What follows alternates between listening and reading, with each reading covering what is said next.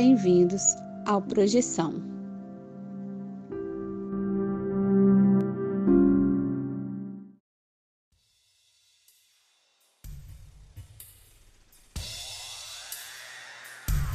Olá galera do bem, olá trupe do Astral. Hoje temos uma entrevista especial com uma pessoa que estamos aqui tentando trazer para bater esse papo faz um tempo. Então, finalmente hoje temos a honra de ter o Fausto Ramos aqui hoje com a gente para nos elucidar sobre um assunto que nos interessa muito, caos. Na verdade, um primeiro papo mais aberto que a gente vai ter aqui no nosso programa sobre magia per se mesmo. E para isso temos esse grande especialista no assunto hoje para bater esse papo conosco. Mas antes da entrevista, gostaria de te lembrar, está naquela hora de você vir comigo bater aquele papinho descontraído sobre as projeções astrais, o mundo espiritual e outras subjetividades e também é aquela hora de você pegar aquela aguinha sagaz, ir para o seu lugar preferido, seja fisicamente ou mentalmente, para curtir esse episódio que foi feito para você. Você que curte os papos do sobrenatural e das percepções extrafísicas. E para bater esse papo legal, descontraído hoje, eu chamo aqui o arcano primeiro do tarô, Frater Vinícius Fernandes. Beleza, Vinícius? Fala César, salve espiritinhos. Nada é verdadeiro, tudo é permitido, dentro do bom senso. Isso aí, Vinícius, valeu. Bom, bom ouvir tua voz. Já estava com saudade. E hoje temos um convidado especial aqui, Fausto Ramos. Por favor, se apresente. Quem é você, o que faz e de onde fala? Fala, galera do podcast. Fui aqui trazido para esse espaço para poder compartilhar minhas ideias, compartilhar meus pensamentos, falar sobre a minha vivência mágica, falar sobre minha vivência espiritual. Embora muitas pessoas já me convidaram para conversar no espaço, eu nunca entendo exatamente porquê. Eu falo do lugar de onde eu estou, de onde eu vivencio o mundo, e as pessoas acreditam que isso é muito sábio e muito conhecedor. Então, se as pessoas gostam de me ouvir, aqui eu me faço presente. Eu sou o Fausto Ramos, criador do canal Caosofia, o canal de YouTube que eu mantenho desde 2017. Hoje eu trabalho desenvolvendo mentoria mágica dentro de magia, de magia do caos. Sou também professor de matemática, professor de inglês. Me considero um indivíduo comum, ainda que todas as pessoas enxerguem o excepcional naquilo que eu faço, que eu falo. Estou aqui com vocês para conversar. Pô, muito bom, Fausto. Você é muito bem-vindo e é bem legal saber também que você tem esses outros trampos, né, principalmente de comunicação, né, de, uh, de ensinamento aí com matemática, que está sendo muito legal. E vão ter coisas aí que eu também fiquei interessado em saber mais sobre o que você faz. E eu vou passar a bola aqui para o Vinícius. Fala, Fausto. Valeu por ter aceito o nosso convite. É, e para o ouvinte que está aí, a gente já já vai entrar no, no, tópico de sonhos lúcidos, de saídas do corpo, mas eu queria que o Fausto tirasse um elefante branco da sala é, e definisse magia para gente, que é um tabu em alguns círculos. Então, Fausto, o que é magia e como você entrou nesse mundo? Fabuloso. Como sempre costumo comentar quando me fazem essa pergunta, toda vez que me fazem essa pergunta, eu elaboro uma resposta diferente para falar a respeito do que é magia. Em diferentes fases da minha vida eu falei que magia era uma ciência e uma arte. Em outros momentos eu disse para mim mesmo que magia era uma forma de filosofia e ciência. Em outros momentos eu também disse que magia é o espaço comum entre filosofia, arte, ciência e também o conhecimento religioso. Eu tentei dividir e recortar a magia de muitas maneiras. E dependendo de como eu me sinto, dependendo daquilo que faz sentido para minha vivência em cada momento, falo de magia de um jeito diferente. Hoje, eu sinto vontade de falar de magia como sendo um fenômeno da nossa consciência. Como assim? Nós nos desenvolvemos enquanto espécie humana como resultado de milhões de anos de modificação genética, de mutação e desenvolvimento biológico e genético. E como resultado de milhões de anos de outras espécies que vieram antes de nós, houve um momento muito importante no desenvolvimento humano, que foi o momento em que nós começamos a pensar sobre o mundo de maneira abstrata, onde aquilo que estava presente para nós com os sentidos fisicamente já não atendiam mais a nossa necessidade sobre como nos relacionar com o mundo. Então nós passamos a criar imagens, nós passamos a criar símbolos, nós passamos a olhar para o sol e enxergar personalidade no sol, a olhar para as montanhas e para os rios e enxergar neles o divino, divindades, deidades locais dos espaços em que nós vivíamos. Nós passamos a dar uma roupagem de consciência, de inteligência para os fenômenos que nós nos relacionamos dentro da natureza. A chuva não é simplesmente água caindo do céu. A chuva pode ser a fúria de uma divindade. A chuva pode ser a fúria de uma divindade que está naquele momento tentando se comunicar conosco. A falta de alimentos num lugar em que nós encontramos podia significar que aquele lugar era um lugar amaldiçoado. Nós passamos a nos relacionar com o mundo de uma maneira simbólica, interpretativa e narrativa. E, em grande medida, isso veio também do nosso entendimento, do nosso descobrimento do fenômeno da mortalidade. Quando a gente começou a entender que a gente passa por um período nesse mundo em que a gente tem um momento finito para começar, um momento determinado para terminar. E isso nos fez sentir a necessidade de ir além, de extrapolar, de extravasar esses limites da nossa mortalidade. Isso nos fez pensar além do que a gente via, a gente fez criar histórias que são mais significativas do que a história da nossa própria vida. E para mim, tudo isso, todo esse cenário é a origem daquilo que a gente chama de magia. A capacidade do ser humano de ir além, de transpor, de transcender as condições de vida que a gente tem naquele momento. Imagina como pode ter sido, como deve ter sido um esforço inacreditável para aquilo que a gente chama dos nossos ancestrais, dos seres humanos primitivos, por assim dizer, formular a ideia de criar uma ferramenta de caça.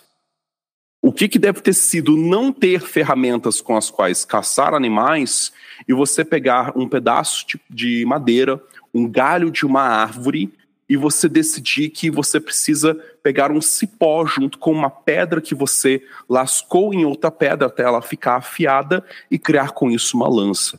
O que, que é esse impulso que nos leva a essa criatividade?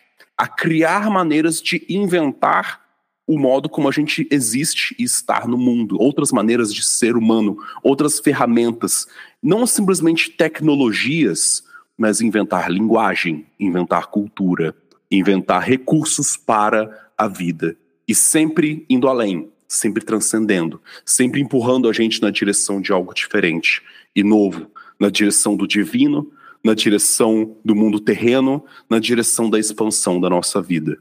Tudo isso, para mim, é o significado do que é magia. Sensacional, Fausto. É, eu tenho alguns comentários, é, mas eu também queria te perguntar como você entrou, como você começou, o que te levou a estudar e praticar. Bom, foi um jeito interessante, mas também meio ruim para ser bem sincero. Foi em torno de 2010, eu era um ateu, cético, mas eu era um cético muito sincero. E eu comecei a fazer parte de grupos de Orkut sobre coisas ligadas à teoria da conspiração, para você ter ideia, o lugar de onde eu comecei. E era um, um, grupo de teoria da conspiração sobre nova ordem mundial, e eu era um cara super cético também, que tentava debater se alguma daquelas conspirações fazia sentido ou não fazia. E no meio desse espaço eu conheci um grupo de pessoas que se diziam espiritualistas, simplesmente. E eles começaram a trazer esse assunto sobre espiritualidade dentro do grupo, eu comecei a debater junto com eles, até que eles me viraram e falaram: Falso, você parece um cara inteligente, você não quer conhecer o nosso grupo e entender como acontecem as nossas práticas? Eu disse: Ok, vou fazer parte, né? vou me jogar na ideia, vou experimentar para ver o que, que acontece existe uma diferença entre você ser ateu e cético e rejeitar a possibilidade de uma coisa diferente, rejeitar a possibilidade do novo, rejeitar outras hipóteses. sobre o que pode ser real ou não. Então, se eu quero verificar se uma coisa é real ou não, eu tenho que testar ela. Fui lá eu testar. Conversando com eles, eles me indicaram alguns links do Saulo Calderon sobre técnicas energéticas para eu poder fazer projeção astral, um áudio disso para eu poder aprender a meditar, me ensinaram como é meditar. E eu comecei a fazer as coisas e as coisas começaram a dar resultado. Comecei a ter experiências distintas, estranhas e diferentes. E como eu era cético, eu botava tudo à prova, eu botava tudo a teste. Então, se eu tinha uma experiência que eu achava que era simplesmente um sonho, em que eu encontrei com uma dessas pessoas desse grupo, numa dessas minhas experiências, em que eu estava conversando com um fulano de tal numa praia, eu virava naquele mesmo dia e conversava, ei fulano, como você está hoje? E ele dizia, então, essa noite eu encontrei contigo numa praia. Eu falei, é mesmo? Ah, sim, eu lembro disso também.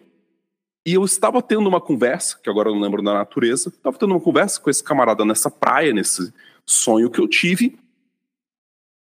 E eu continuei a discussão que eu estava tendo com ele na praia, acordado pelo meu MSN. Eu continuei o mesmo assunto. Mas sobre aquilo lá que você falou, cara, eu discordo. Por causa disso, daquilo, aquilo, aquilo. É, não, mas você tem que ver o ponto de vista assim, assim, assim, assensado. Chegava no ponto de eu eles me ensinaram a respeito de manipulação de energias espirituais, de enviar para um lado, para o outro, puxar de um lado para o outro. E aí, uma vez, eu estava nesse, nesse chat de MSN, lá para 2010, 2011, e eu falei, então vou fazer o seguinte, estamos aqui conversando sobre um assunto qualquer que eu não sei o que que não tem nada a ver com essas coisas de energia, nem nada, beleza? Mirei em um deles e falei: vou pegar uma energia de tal cor, de tal temperatura, de tal tipo, de tal frequência, vou enviar para tal chakra específico nesse cara, sem falar nada, e eu quero ver o que, que acontece. Fui lá, pá, me concentrei, sai pau, enviei pro cara. E o cara me chama no chat privado e fala: Fausto, você enviou para mim uma energia dessa cor, desse tipo, com essa temperatura, em tal lugar no meu chakra assado? Eu falei: como você sabe que eu estava fazendo isso? Eu não dei nenhum disso, nenhum sinal. Ele falou, é porque eu senti energia chegando, rastrei, vi que foi você que estava enviando. Esse tipo de experiência me levou a quebrar a cara no meu ceticismo a respeito desse assunto. Então, desde lá, eu tenho a mácula desse tipo de experiência, desse tipo de experimentação, que até hoje, mesmo tendo tentado buscar ter um olhar muito cético sobre essa a vivência mágica, mesmo tendo passado por um ciclo de tentar interpretar tudo de maneira psicológica, isso ainda me ancorava e falava, cara, não é só besteira da minha cabeça, pelo menos na minha prática, na minha vivência, eu verifiquei que não é só sugestão pessoal e não é só coincidência. E eu tive que depois reformular o meu pensamento para ter o tipo de pensamento que eu tenho hoje. A gente pode vir a conversar mais profundamente, debater mais a respeito. Eu falei que foi uma coisa, um início interessante, mas um início também não tão legal, porque acabou que esse espaço, esse grupo de pessoas que eu fazia parte, eles eram de pessoas dissidentes de uma ordem mágica caoísta chamada IoT, Illuminati of Thanateros. Eles eram pessoas que tinham saído dessa ordem e estavam tentando montar uma outra ordem, de fato, secreta. E com isso, eu era uma das pessoas que tinha entrado como recruta treineiro para depois fazer parte dessa ordem. Só que antes deles virem a realmente revelar qual era a ordem que eles estavam montando, qual era o objetivo final daquele grupo, o espaço do qual fazia parte de treineiros, que durou mais ou menos em torno de um ano e meio, dois anos, se dissipou, se dissolveu e cada um foi para um canto, cada um foi para um lado. E foi a partir do momento que eu parei de ter esses mentores, esses mestres que me treinavam nesses assuntos, que eu busquei estudar mais lá para 2012 sobre magia, sobre ocultismo, e eu entendi. Caraca, tudo que eles estavam me ensinando era basicamente o cerne da magia do caos. Então eu estava sendo formado para ser um mago do caos. E isso foi o meu início com a vivência da prática mágica. Pô, Fausto, muito maneiro. E um dos motivos de eu estar empolgado para bater esse papo com você é porque eu tenho um pé muito forte no racionalismo, estudo científico, em buscar desde sempre, perguntando por gente, uh, explicações racionais e testabilidade, todo esse tipo de coisa. mas por outro lado eu também tive experiências razoáveis ao longo da minha vida que me levaram a pensar, cara, o paradigma padrão da sociedade não, não dá conta de explicar esses fenômenos. Então, é, é problemático. Eu vi em você uma certa inquietação acompanhando no seu canal ao longo dos anos, você indo um, por um viés mais racionalista, um viés tentando ser um pouco mais materialista e às vezes tendendo a um ponto de vista mais espiritual, né? Uhum. E queria comentar também como eu achei interessante que você a sua definição de magia que me pareceu muito atrelada assim ao surgimento, né, a cosmovisão animista de mundo, a visão animista de mundo. E quanto que isso colaborou? Às vezes a gente pensa que a visão de mundo animista ela é, é primitiva, que ela é pouco funcional, que a gente já superou essa forma primitiva de pensar e agora a gente é, é um primata com poderes de semideus porque a gente tem tecnologia baseada em neopositivismo e coisas do gênero. Uhum. Só que, cara, uma vez eu tenho um autor que talvez você provavelmente conhece, que é, é, o nome dele é Ramsey Dukes, o nome dele dentro da magia. Ramsey Dukes, sim. É, eu estava vendo uma entrevista dele, ele citando é, um exemplo assim que ele criou no livro dele. O livro dele se chama My Years of Magical Thinking, Meus Anos de Pensamento Mágico. Ele comenta que, na verdade, o pensamento mágico ele não é pré-científico, ele seria pós-científico. Uau! E aí, o que, que, ele fala? Ele dá um exemplo de um bebê. Imagina um bebê testando causalidade. Então, a mãe dele vai lá, dá a colher com papinha para ele, ele derruba a colher. Aí ele vê que a mãe dele vai lá e pega a colher. Então ele pensa, quando eu faço isso, a minha mãe faz aquilo outro. Então ele pensa, causalidade. Só que, às vezes a mãe dele dá a colher de volta, às vezes a mãe dele lava a colher, às vezes a mãe dele fecha a cara e grita. Então, pô, como é que eu explico isso? Não tem um mecanismo causal que dê conta de explicar, no ponto de vista dele, isso. O que, que dá conta de explicar? Você pensar que a mãe, a, a minha mãe, tem também uma subjetividade, ela tem um eu dentro dela. Isso é animismo, né? Teoria da mente. E quanto que isso não ajudou a gente na caçada, a gente entender que os animais também têm um, um eu dentro deles. É, por isso que eu penso sobre essa origem do pensamento abstrato e simbólico humano como estando na raiz da magia e como um impulso que ele não se limita a esse momento da história humana mas uma coisa que está meio que subjacente a muito daquilo que a gente faz, a muito daquilo que a gente vivencia, e que é uma escolha pessoal enxergar a magia dessa forma. Eu sei que para outros espaços, para outros lugares, para outras pessoas, faz mais sentido delimitar um território mais estrito e específico sobre o que significa prática mágica, como sendo, ah, é o efeito de causar fenômenos na realidade a partir da sua vontade, a partir do pensamento, a partir da concentração, a partir da consciência, como sendo talvez no, no linguajar deles alguma coisa que está externa ao corpo necessariamente. Mas eu prefiro, sobre esse ponto que você trouxe no começo, a respeito de racionalidade magia e como ser uma pessoa questionadora e se relacionar com magia, eu diria que não foi necessariamente tentando abaixar o meu senso crítico que eu consegui conciliar as coisas.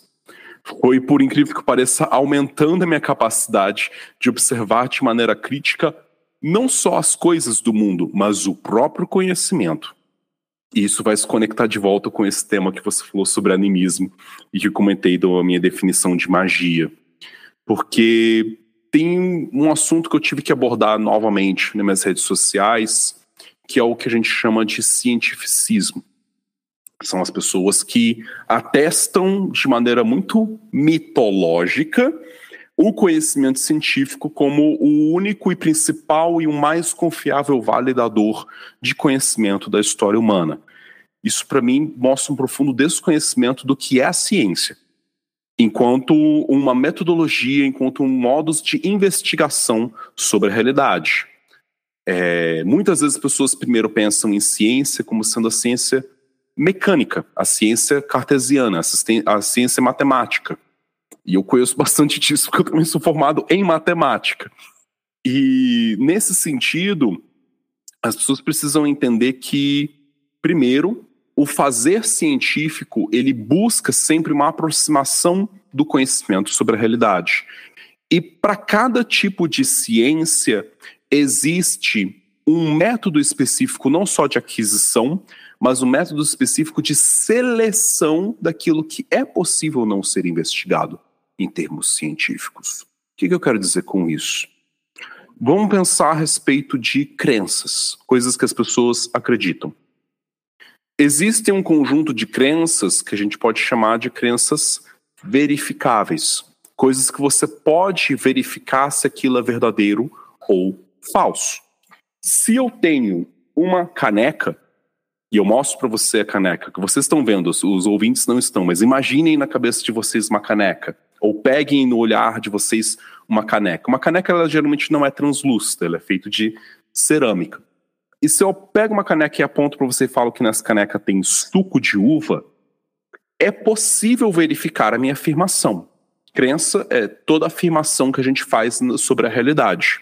E, em primeiro lugar, uma crença é uma afirmação que você vê validade nela.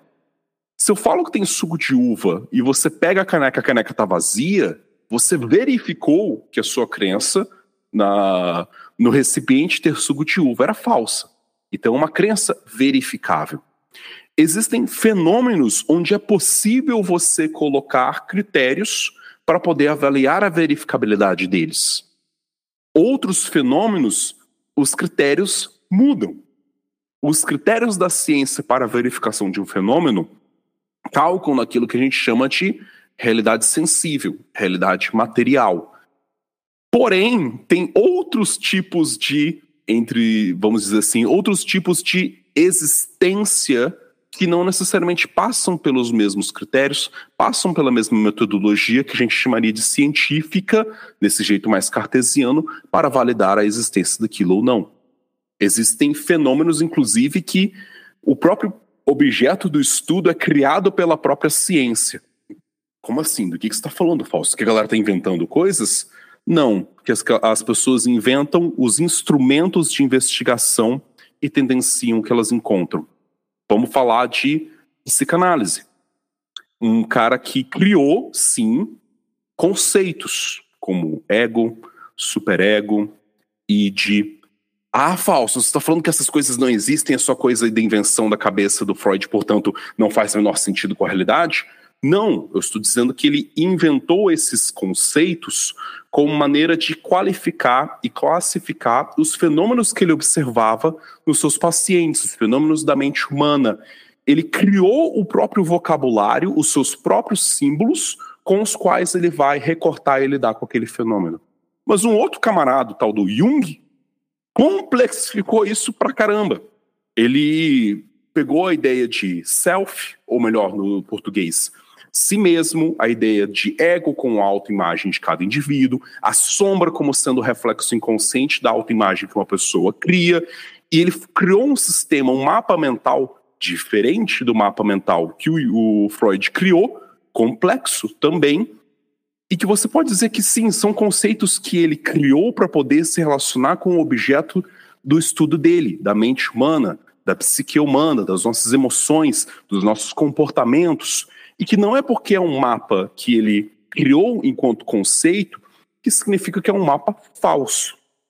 Ele só não é um mapa que segue os mesmos critérios de conhecimento rigoroso, metódico das ciências que são mais exatas, mais mecânicas. Quer ver um exemplo de um conceito que a própria ciência também cria? O conceito de espécie. Espécie animal é um conceito que não é tão rigoroso assim. Porque uma espécie animal, ela. A, o conceito que eles geralmente formam é: ah, é um, um tipo de indivíduo, de, de ser vivo, que tem uma carga genética X, que ele vai só conseguir reproduzir com indivíduos que são da mesma espécie. A reprodução dos critérios para definição de espécie. Mas existe reprodução interespécie. Então, peraí. Então, espécie é definido pela capacidade de só reproduzir com a mesma espécie ou pode reproduzir com outra espécie? E o conceito de raças dentro de, de animais? Quanto mais você investiga, mais você percebe que o jeito como a gente recorta, o jeito como a gente explora, o jeito como a gente estuda e entende o mundo depende muito de coisas que a gente criou para tentar entender o mundo. Isso acontece na ciência, isso acontece em vários outros lugares. Isso acontece também dentro da própria religião e da própria espiritualidade. Sim, em um sentido de dizer. Isso aí, né? as, as ferramentas não podem, as ferramentas de curiosidade, elas não, não podem ah, delimitar a realidade, né? Ou limitar a realidade. Então, muito obrigado por trazer isso, Fausto.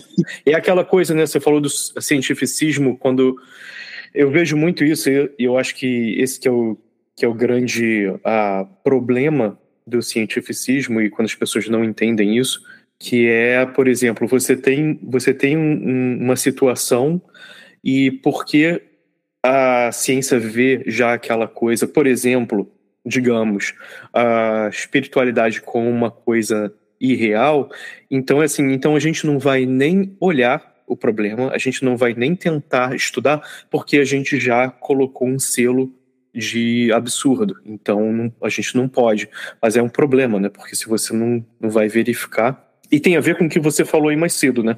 Que a tua curiosidade a, te levou a procurar coisas diferentes. Eu achei muito legal escutar sobre essa parte.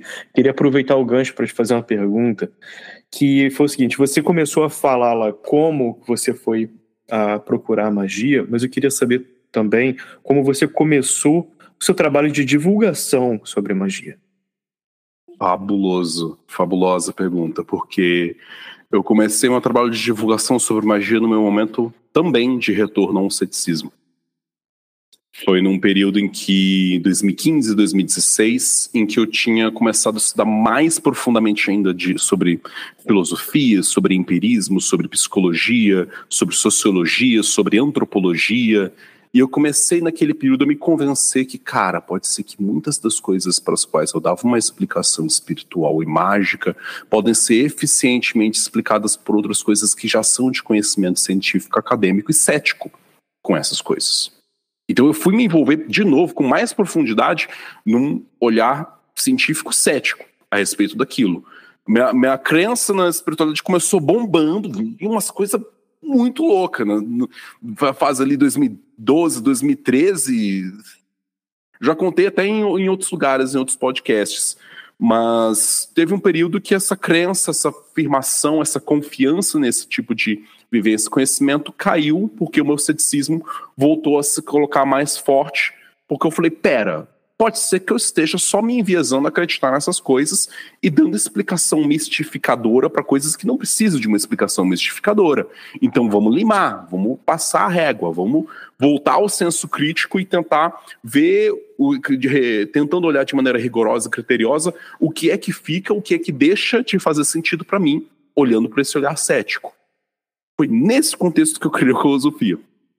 O meu primeiro canal de, do YouTube em 2017, na verdade de 2016 para 2017.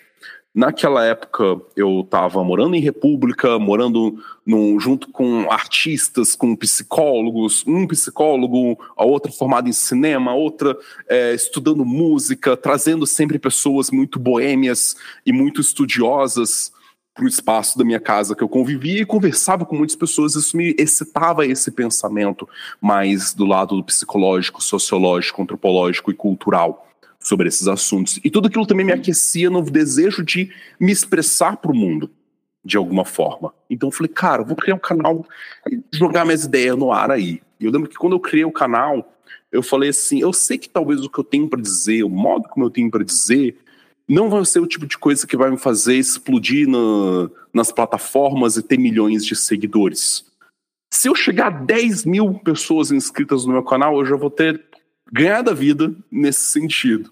É curioso que o meu canal de YouTube agora tem tipo 9.300 e pouco, porque eu parei de dar alimentar ele da mesma maneira como eu alimentava antes. Talvez se eu alimentar um pouco mais por mais um tempo, chegou aos 10 mil e já vou ter chegado no objetivo que eu tinha quando iniciei o canal que era se falar, se eu atingir 10 mil pessoas que se inscreveram, que gostaram daquilo que eu fiz, eu já vou estar pleno, porque eu já vou ter habilitado outras pessoas com um instrumento de como pensar o mundo, de como refletir sobre a realidade, de como ter senso crítico sobre o mundo, sobre a realidade, que já me ter, vai me ter deixado satisfeito. Vou ter impactado quantas pessoas eu gostaria de impactar. E beleza, que eu sei que no longo da minha vida provavelmente vou impactar muito mais. Mas nesse momento de criação do canal foi justamente o momento em que eu estava mais cético, mais crítico. E foi também o momento que, nesse trato meu de tentar separar é, o que faz sentido, o que deixa de fazer sentido, o que eu preciso olhar de maneira mais rigorosa, me fez enxugar bastante o escopo das coisas para qual eu dava esse senso de validação sobre minha vivência e sobre minha prática. E depois que eu enxuguei tudo, eu passei aos poucos a retomar com mais força na prática mágica a partir de final de 2017, 2018, de maneira que eu consegui me reassimilar com uma vivência mágica. E fui, não deixei de arrochar a compreensão daquilo que eu dava validade, para expandir meu pensamento e ser capaz de enxergar a validação em tudo aquilo que eu achava que era idiota e sem sentido. Comecei a observar o diferente de maneira mais abrangente e com mais aceitação. Foi então que no final de 2019, na verdade, começo de 2019, eu tentei lançar meu primeiro curso online. Não fluiu, não deu muito certo, não fazia a menor ideia de como divulgar essas coisas. Em 2020, por conta de um amigo que me cutucou, falou: Fausto, por que você não começa a dar atendimento, fazer coisas oraculares? Falei: tá. Aceitei, comecei a prestar atendimentos oraculares e mágicos em 2020. Também foi o momento que eu criei meu primeiro curso, o curso de sigilos e servidores. E com isso, eu fui só observando quanto que eu conseguia impactar as pessoas. Isso foi me encorajando a criar mais contextos, mais espaços, mais lugares para poder dividir o meu conhecimento. Criei o curso do Circuito Caótico, um curso longo e super denso, com muito conteúdo, com muitas coisas que eu falo a respeito em 2021. 2022 fiz uma repaginação do meu curso de sigilos e servidores e hoje eu tenho me voltado mais para o modelo de trabalho e desenvolvimento das mentorias, de pegar cada pessoa no particular e desenvolver especificadamente as habilidades e os conhecimentos que elas querem. Essa jornada de divulgador mágico me levou para vários espaços, a conhecer vários podcasts, a vários canais, fazer diferentes alianças, alianças que cresceram, alianças que se romperam no meio desse caminho, por eu me divergir muito das pessoas que em algum momento me ajudaram a crescer nesse espaço, nessa mídia.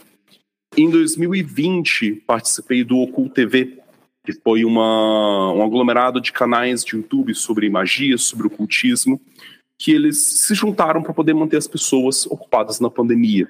Foi também um momento muito forte para mim de troca, de conhecer outras pessoas.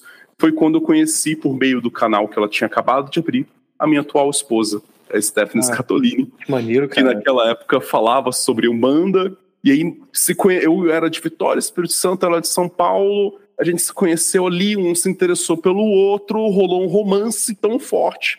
Em 2021, mudei para São Paulo para poder morar e viver com ela e a gente está casado até hoje. Pô, que história boa, cara. Curti muito escutar esse final feliz. E até uh, falar, também temos muito interesse em conversar com alguém sobre o banda e vários outros. Uh, vários outros pontos de vista diferentes, então é legal trazer. Agora, cara, eu queria aproveitar, porque assim, para o leigo, para o ouvinte que de repente está aqui normalmente uh, interessado nas projeções astrais, nas explorações extrasensoriais que fazem parte de toda né, essa, essa questão. Ah, como você definiria a magia do caos? Porque eu acho que existe, é, até pela própria palavra, e aquela coisa também né, na mídia sendo utilizada de forma incorreta, para quem uhum. de repente está assistindo a. Vou dar um exemplo de Tuchel aqui, mas também a para quem tá assistindo Witcher, aí vê lá magia do caos e pensa assim, pô, isso aqui explica tudo, né? Então eu tô dando esse toque para perguntar assim, se você tivesse que explicar para um transeunte, né, para qualquer um na rua, a, uma pessoa completamente leiga, como você definiria magia do caos? Bom, um jeito simples de explicar a magia do caos uma pessoa completamente leiga. Eu primeiro começaria explicando um pouco melhor, dando ela uma outra ideia do que significa caos. Se eu mostrar para ela um vídeo de como é o trânsito na Índia, que quem já viu vídeos disso sabe que é um monte de carro passando um em cima do outro, no quase não tem sinalização. É carro, é, é, pedestre, é bicicleta, tudo no mesmo lugar ao mesmo tempo, e você fica olhando para aquilo em desespero, pensando como é que ninguém bateu em ninguém até agora. Que loucura é essa? o que acontece é, para o seu olhar, que está acostumado com o trânsito que você vive no Brasil, o trânsito deles parece caótico, maluco e estranho. E é bem provável que para eles não faz nenhum sentido o jeito como nós dirigimos no trânsito. Porque eles pensam, nossa, mas que coisa. Por que, que vocês ficam parados quando uma, uma, uma luz vermelha acende? Que troço estranho. Podia já estar tá lá longe, mas vocês ficam fazendo um monte de fila de carro. Para que que vocês fazem isso? Você entra num lugar lá, uma, uma, uma, uma rua super larga e todo mundo travado no trânsito, mais de uma hora numa mesma avenida. Como é que vocês não percebem que o trânsito de vocês é caótico? É, é, moto passando ali entre os carros? Nossa! Não faz o menor sentido. Para que parar tudo só para alguém poder atravessar? Por que, que não podia andar e atravessar junto? Nosso jeito é muito mais prático. O jeito de vocês é que é estranho. Caótico é o nosso olhar sobre tudo aquilo que a gente não entende, sobre tudo aquilo que desafia o nosso jeito de olhar e de entender o mundo. Então, o caos tem muita relação com isso. Aquilo que, que eu conheço é a minha ordem. O que está além daquilo que é o meu conhecimento, além daquilo que eu acho correto, normal, certo, é o que a gente geralmente costuma chamar de caótico. É o jeito como eu organizo as louças na minha pia, para mim tá em perfeita ordem. Outra pessoa chega lá e fala: Nossa, você deixa os pratos bagunçados de um lado e os talheres do outro, não é mais fácil fazer assim, não é mais fácil fazer assado? Aquilo que desafia o seu jeito de pensar e de ser é tudo aquilo que vai te soar como sendo caótico, disruptivo na sua realidade. E trabalhar magia do caos significa você compreender a sua necessidade, primeiro, de expandir o seu olhar sobre a realidade, parar de pensar do jeito eh, engessado e convencional como todos nós somos condicionados a pensar e abrir o olhar, abrir o jeito de pensar. É o famoso abrir a cabeça. Ainda que esse abrir a cabeça sempre é limitado. Você não vai ser capaz de conhecer tudo, saber de tudo, ou ter o olhar treinado para assimilar tudo de pronto. Não é à toa que o símbolo da magia do caos é você ver primeiro um ponto no meio e seta para todas as direções cardeais, para oito direções. É basicamente aquele círculo do meio que ele está expandindo em todas as direções. É o seu esforço em tentar expandir o seu contato com o universo, buscando experiências diferentes, buscando se relacionar com aquilo que em um momento você acredita que você detesta, não gosta e que será sempre intragável para você. É uma pessoa que tem preconceito com funk, se propõe a escutar funk até o momento que ele consegue ter uma opinião diferente a respeito daquilo. Eu, por muito tempo, não gostei muito de funk até eu casar com uma funkeira. E minha relação com o funk se transformou completamente a partir disso. Isso é então... é maneiro, né, cara? Quando a gente aprende a aprende que não que a gente estivesse errado, é que era a nossa visão era só limitada, né? É interessante pra caramba passar por isso. E continuar, né? Continuar passando por isso. Sim. Nunca acaba. Esse processo de expansão ele nunca se encerra. Eu me relaciono com a magia do caos e eu gosto dessa expansão da magia do caos porque eu observei isso como sendo um valor muito intrínseco em mim, muito pessoal, muito forte em mim, que é o sentimento de que eu amo aprender. Eu amo a experiência do contato com o novo, do contato com o diferente. E a magia do caos me impulsiona para essa direção do contato do novo, do contato com o diferente, de um modo que me faz me relacionar com coisas que antes eu não conseguia me relacionar e até mesmo me relacionar com coisas que as outras pessoas podem considerar bizarras e estranhas. Vocês já ouviram falar do estilo de música chamado noise? Eu acho que sim, mas isso é tipo industrial ou noise tipo metal, não? Fala aí. Quando... Hermeto Pascoal? Zoeira. É, noise é um estilo de música que busca contestar a nossa definição de música. Um exemplo de música de noise seria eu pegar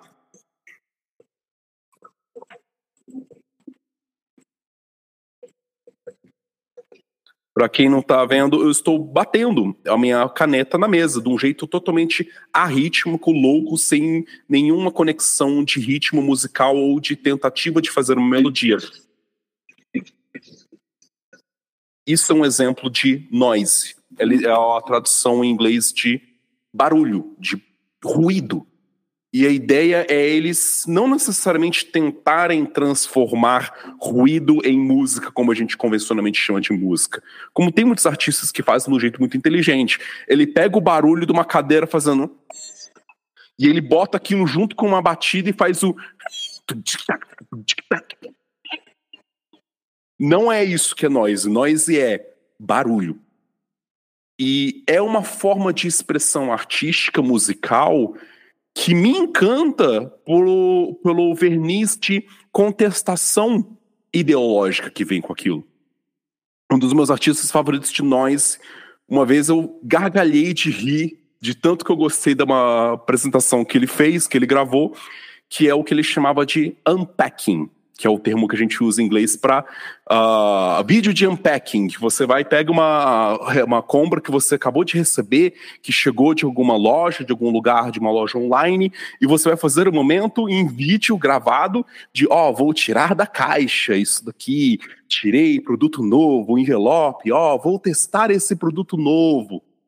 E o cara, ele gosta muito de trabalhar com... É, eles trabalham muito com quinquilharias no, no noise, né? Com coisas que eles encontram na rua, pedaços de metal, pedaços de lata, panelas velhas, talheres antigos, tudo que é do imundo e do lixo eles usam para poder criar a música deles.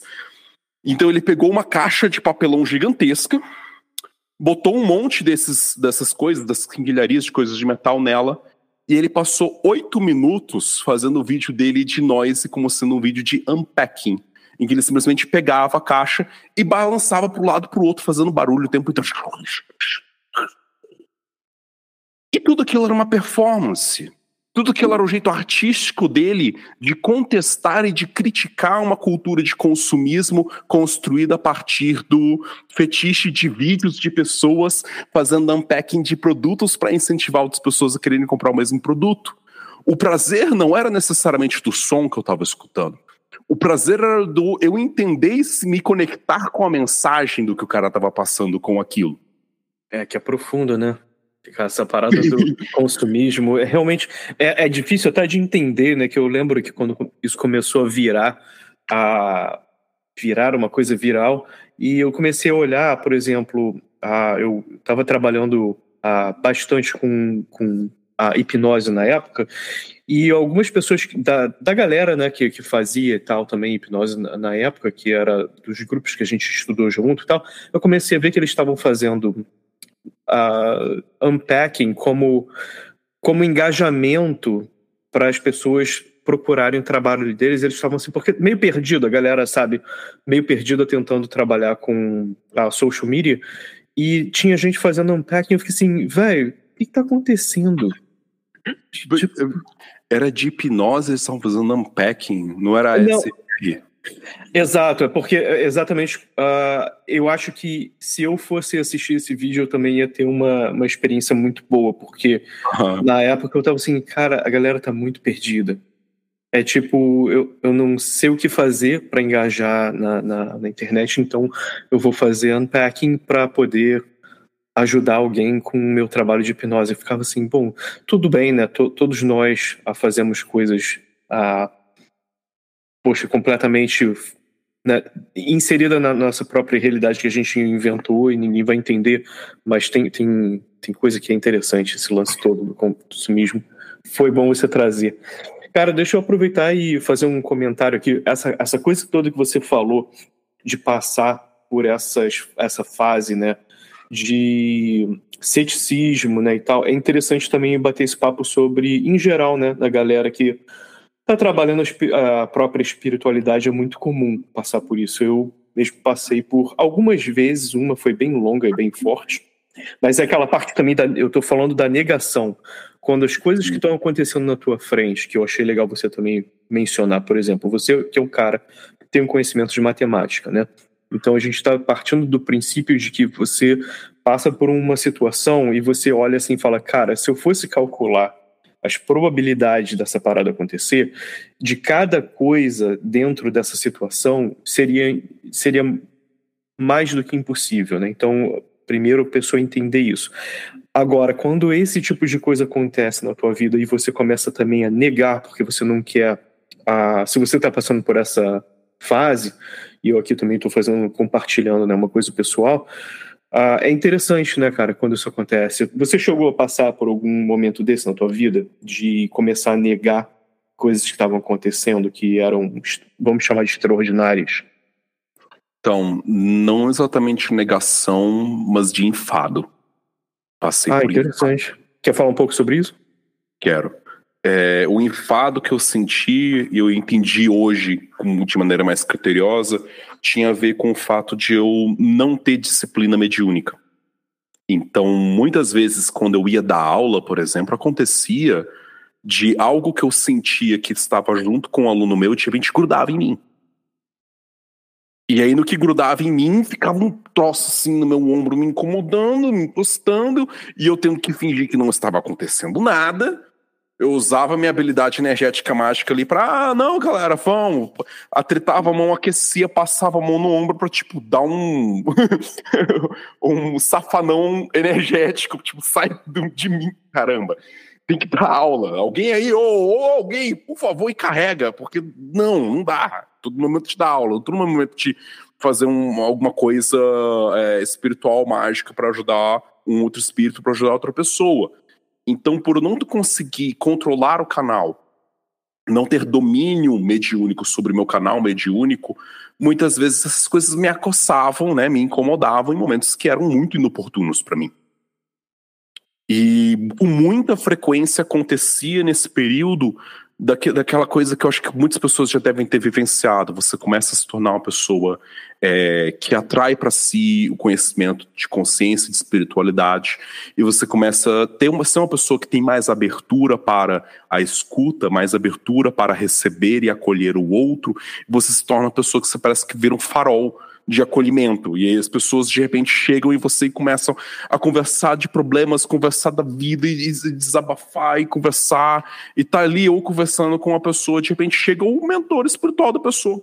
Chega do meu lado e fala, então, pô, mas você podia falar pro fulano que ele abandonou tal, tal, tal coisa, que seria legal se ele, se ele voltasse a fazer isso, aquilo, aquilo, outro. Aí eu, tipo, ah, tá bom, então beleza, então eu vou falar. Eu, fulano, então tem alguém aqui do meu lado dizendo isso, aquilo, aquilo outro. Situação isso, boa. E aí acontecia com uma certa frequência num período da minha vida em que eu não estava disposto a me comprometer daquela forma com aquilo. Não era uma, a fase que eu me sentia propenso a esse tipo de disciplina, propenso a esse tipo de compromisso. Eu era muito novo, tinha, sei lá, 20, 21 anos, 19 anos queria curtir, queria sair, queria fazer minhas doideiras, queria sair com os amigos para beber, sem me preocupar se vai chegar um negócio, se vou ter que lidar com uma situação ali que acontece no momento. É, o tipo de maturidade num sentido de dizer, não estou dizendo que as pessoas que optam por não dar vazão à espiritualidade ou desenvolvimento de unidade não têm maturidade. É uma maturidade que eu sempre enxergo em relação a mim mesmo que eu sinto que é um amadurecimento do meu entendimento sobre minha vida, um amadurecimento do meu entendimento sobre como me relacionar com aquilo que faz parte do meu mundo. Quando atingi um certo tipo de maturidade que passou a fazer mais sentido ter um compromisso, ter disciplina, ter um espaço onde eu abro o campo para esse tipo de jornada, abro o campo para esse tipo de experiência de novo, eu passei a me relacionar com isso de novo mas necessariamente te negar e falar que não acontece, não existe. Eu entendo que talvez eu só sentiria ou teria vivido isso se eu sentisse que essas coisas me incomodavam a um ponto e que eu perdesse o controle com isso a um ponto em que a única saída que eu encontraria seria dizer para mim mesmo que era invenção da minha cabeça e negar todas essas questões. O que eu fiz naquele período em que eu fiquei cansado foi mentalmente falar galera, por favor, me dá um tempo. Me dá um tempo, cara. Só não, não, não quero comunicar mais. Fecha um pouco aí o meu canal. Não tô com cabeça para isso. E de fato, o meu canal de percepção mediúnica fechou. Não completamente, absolutamente para sempre, nem, nem nada do tipo, mas ele deu uma. Uma. Vamos dizer assim. O meu canal mediúnico ele deu uma arrochada. Diminuiu bastante. Isso foi um alívio naquele período, naquela época. E aí, aos poucos, quando eu fui retomando com mais força, com mais convicção minha prática mágica, eu fui conseguindo voltar a largar aquele canal e ter controle sobre o meu canal mediúnico, sobre o meu canal de sensibilidade mágica e energética. Então, eu sei ligar o, o motor. E eu sei o ponto em que esse motor tá. Motor não, desculpa. Eu sei ligar e desligar o meu interruptor da sensibilidade. E eu sei, inclusive, quando ele está sendo pressionado para eu poder ligar, para poder dar vazão a uma coisa que precisa dar. Porque não é como, tipo assim, fechei. E aí meus, minhas entidades não conseguem nem falar comigo, nem me, me dar toque de nada. Não. Tá fechado, às vezes eu sou influenciado sem perceber nesse sentido, mas quando tem uma coisa que é muito importante de, dar, de ter minha atenção, eu sinto cutucão. Ou, liga aí que a gente precisa conversar. Eu, ah, tá. Aí eu ligo, e eu faço as coisas que preciso fazer junto com eles. Ou é, só que não a parte do tempo eu nem sempre sim, não sou tão pressionado a ter que ligar a forçado essa percepção, porque eu consigo entender, ter mais critério para entender quando eu preciso ajudar alguém e me propor ajudar. Quando eu tenho que fazer um atendimento, é o momento de, também de ligar e acionar essa percepção. Quando eu não estou fazendo atendimento, é o momento que eu estou por minha conta, eu estou por minha vida. Quando eu quero conselhos, eu ligo de novo e falo, galera, chega aí, o que vocês me aconselham a fazer a respeito disso ou daquilo?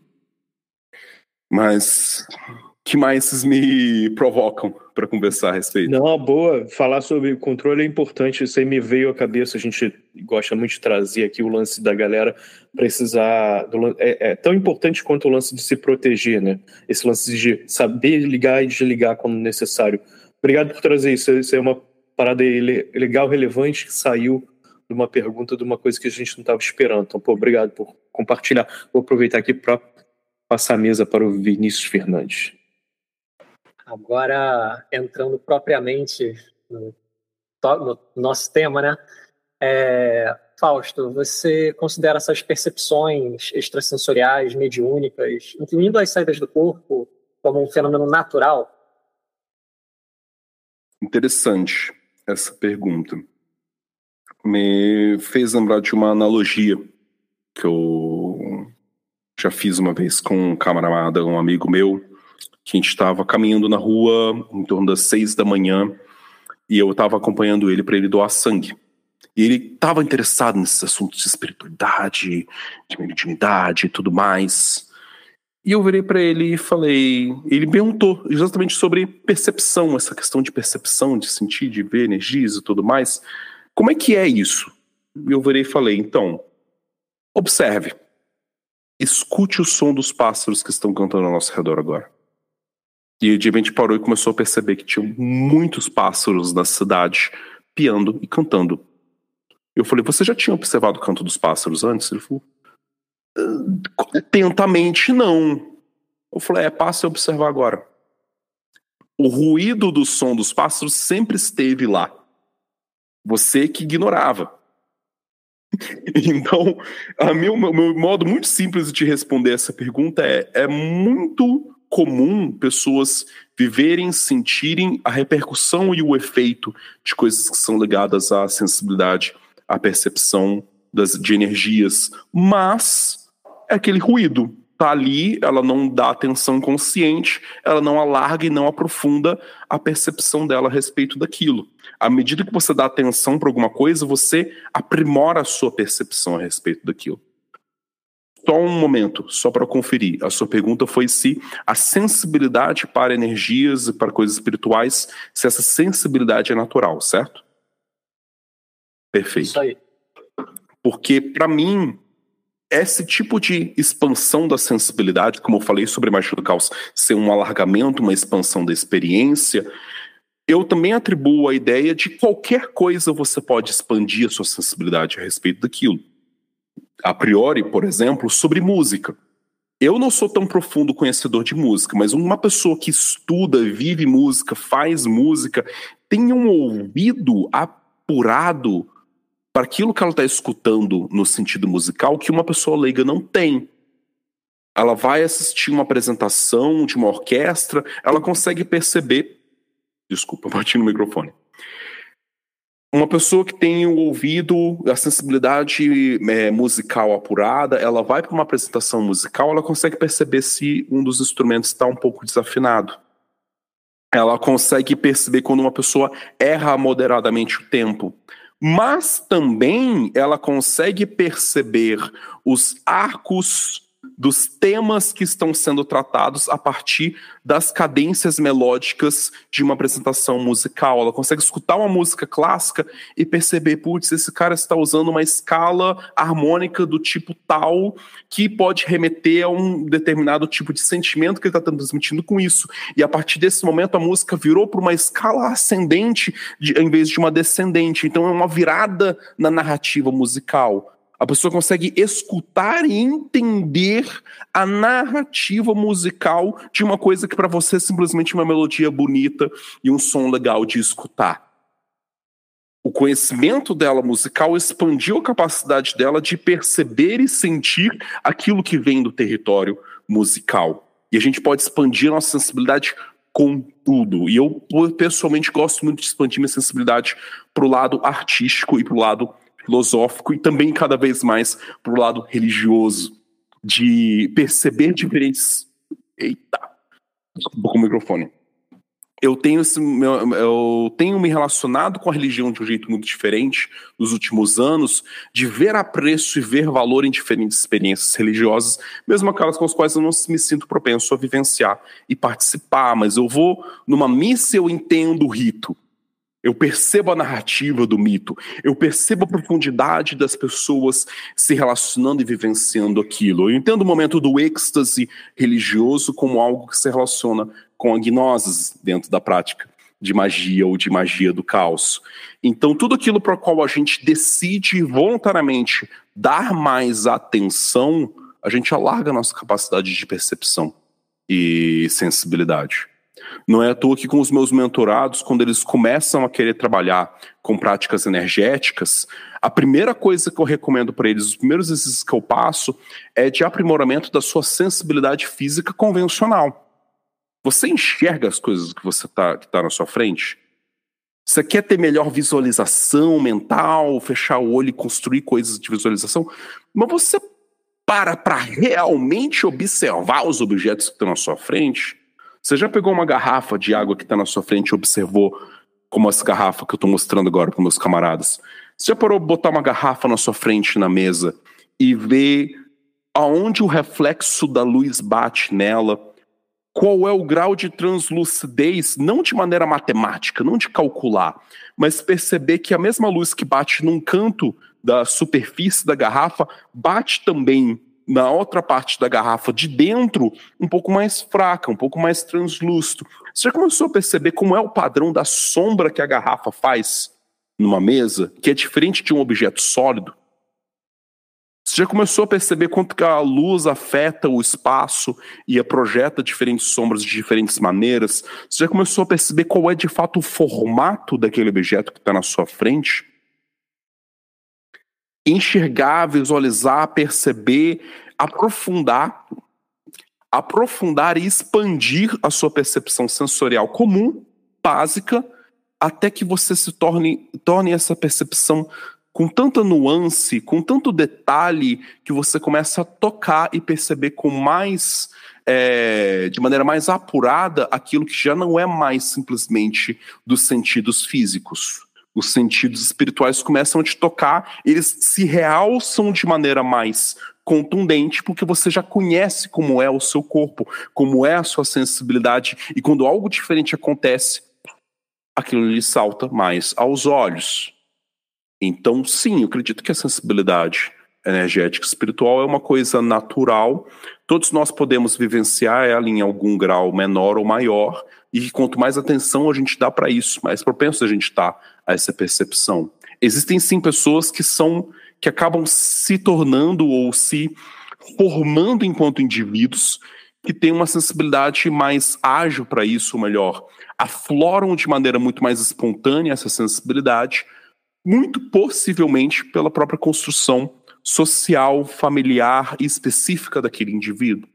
Uma criança que não tem a sua imaginação tolhida, uma, uma, uma criança que não tem a sua criatividade tolhida, uma criança que relata uma primeira coisa que ela sentiu, percebeu estranha, e os pais, ao invés de rejeitarem aquela explicação, rejeitarem aquela ideia como uma, simplesmente uma maluquice, invenção da criança, mas ajuda ela a entender e se aprofundar e se relacionar melhor com essas sensibilidades, torna uma pessoa que ela não vai perder a capacidade de sensibilidade que todos nós naturalmente temos na nossa infância. Um do, dos camaradas também da magia do caos pode ser o Ramson Dukes ou o Phil Heine. Agora não estou lembrando qual dos autores específicos da magia do caos fala a respeito disso. Que ele tem um texto inteiro dedicado para se perguntar quando é que nós deixamos de ser iniciados para a magia? Porque ele considera também, como eu também observo, que a gigantesca maioria das crianças já tem uma propensão muito grande para essa sensibilidade. O que acontece com a maioria de nós é que essas sensibilidades elas não são cultivadas, elas não são coisas que são trabalhadas. A gente, na verdade, no nosso processo civilizatório, né, no nosso processo de se tornar pessoa do mundo civil, do mundo formal, do mundo normal, a gente é forçado a jogar essas coisas para trás e parar de dar atenção para elas assim como meu amigo que tinha parado simplesmente de dar atenção para os pássaros que cantavam todos os dias na cidade que a gente morava. E por isso, a partir daquilo, ele começou a perceber, falando, Fausto, puta que por todos os dias agora eu tô sempre percebendo que os pássaros estão cantando. Eu falei, pois é, eles passaram a cantar depois que eu te mostrei eles? Não, sempre estiveram lá, sempre estiveram cantando. É só você que não dava atenção para eles. Ah, esse exemplo aí foi bom, cara. Ah, hoje passei uma parada aqui interessante de manhã, só para não prolongar muito, já prolongando. Ah, a gente estava caminhando ali de manhã, indo procurar um lugar para tomar café da manhã na cidade aqui. Aí a gente tem tá muito na vibe de procurar pena de pássaro. Você falou em pássaro, né? Vou ver aqui. Uhum. E a gente tem encontrado cada uma maneiríssima. É aquele lance, quando você começa a procurar, eu tenho procurado azul Aí eu encontro o azul, outro dia encontrei, e você começa a procurar e saber qual é o pássaro, né, e tal. E tem, todo, tem todo um rolê também mágico com isso. Mas, ah, seguinte, ah, aliás, grande abraço, Stephanie, que a Stephanie me trouxe essa ideia aí e, e eu comecei a fazer isso. Aí, velho, a minha parceira foi pegar uma pena no chão, a gente tá na cidade, né, cara, cidade sujo, aí eu olhei assim e falei ela falou, cara, tá, mas tem muita. E assim, hoje de manhã a gente veio pela cidade, assim, cara, mas tinha muita pena no chão, meio absurdo. Eu falei, cara, esse tá meio fora do normal. Aí ela foi pegar umas, eu falei, pô, pega não, né? Eu falei, pô, cidade suja pra caramba, a gente vai tomar café da manhã agora no lugar. Aí ela ficou chateada comigo com razão, né? Que eu tava matando ali um pouquinho da criança, né? Dela. Aí ela foi andando assim, eu falei, pô, foi mal, né? Tipo, só falei isso por causa do lance de lavar a mão, né? Me expliquei, mas eu falei, ó, tá liberado, pega aí. Aliás, essa aqui é bonitinha, você viu essa pena aqui, mostrei, a gente continuou caminhando. A gente atravessou a rua, num lugar virou uma, uma, uma outra rua, uma galera não tinha como ter visto a gente, uma criança parou na nossa frente, parou assim, sabe quando você vem andando e a criança faz assim, ah, foda-se que você tá andando, vou parar aqui na tua frente parou, pegou uma pena assim, mas demorou bastante, assim, pegando uma pena na nossa frente, falou assim: Olha, mãe, encontrei aqui uma pena. mãe, pô, que legal. O pai também, pô, legal. E brincaram. Eu falei, cara, que maneiro, né? Você falou, a maior parte dos pais ia falar: para com essa parada agora, né? Isso é sujo e tal. Uhum. E eu mesmo que faço isso toda hora, pego, naquele momento tinha cortado. Eu falei, cara, interessante experiência, né? Ah, se é mágico ou não, para mim fica, fica a mensagem, né? Eu falei, ó, eu tava com esse sentimento, pô, tô reprimindo a criança da, da pessoa que eu, eu sou con totalmente contra isso. E na nossa frente aparece uma criança e faz exatamente isso, né? Eu falei, pô, maneiro. Eu falei, vamos voltar a pegar as, as penas no chão e brincar com elas. Vou aproveitar aqui para passar a bola para o Vinícius. Pô, Fausto, esse papo todo tem muito de atenção plena, né? Essa questão de perceber as nuances dos sentidos. E para mim, eu sou uma pessoa que tem uma prática diária de meditação há uns 8, 9 anos. E o ponto de virada, assim, eu deixei de só estar tá treinando disciplina e, e atenção, para realmente a prática começar a aprofundar foi quando eu comecei a prestar atenção nas nuances, na textura, a palavra que eu gosto de usar quando eu estou falando com os outros, né? A textura da respiração, a textura do seu corpo, uhum. como a atenção está se movendo e a textura disso tudo, né? E aí você começa a ver como as coisas são, na verdade, mais maleáveis e mais brilhantes, mais cheias de detalhes, né? A riqueza que tem ali. Desculpa? eu estava falando sobre você começar a perceber as nuances né, da, dos dados, dos sentidos e também na sua própria percepção da própria mente. Ver quanto de riqueza tem ali você não percebe, porque você não está em contato direto com o sentido. Você está geralmente é, com uma representação mental dele. E isso é legal porque eu, pessoalmente, nos meus estudos mais teóricos, eu encontrei um conceito chamado conceito de imagem. E esse conceito ele me ajudou a expandir muito o território de como eu entendo, principalmente o que as pessoas chamam de visualização, que é você observar a nuance das imagens que se formam. O que, que é uma imagem? Falando de maneira bem expandindo o entendimento leigo sobre isso. As pessoas geralmente pensam imagem apenas imagem visual. É uma gravura, é uma foto, é algo que eu estou vendo com os olhos. Mas o conceito mais rigoroso de imagem expande para toda e qualquer forma de sensibilidade, de sentido, principalmente que você também é capaz de reproduzir ou que faz parte do seu, do seu contato com a realidade. Existem imagens acústicas você lida com elas o tempo inteiro. O que, que são imagens acústicas? É o falar uma palavra? É a vibração da palavra no ar? Não. Imagem acústica é quando eu estou pensando.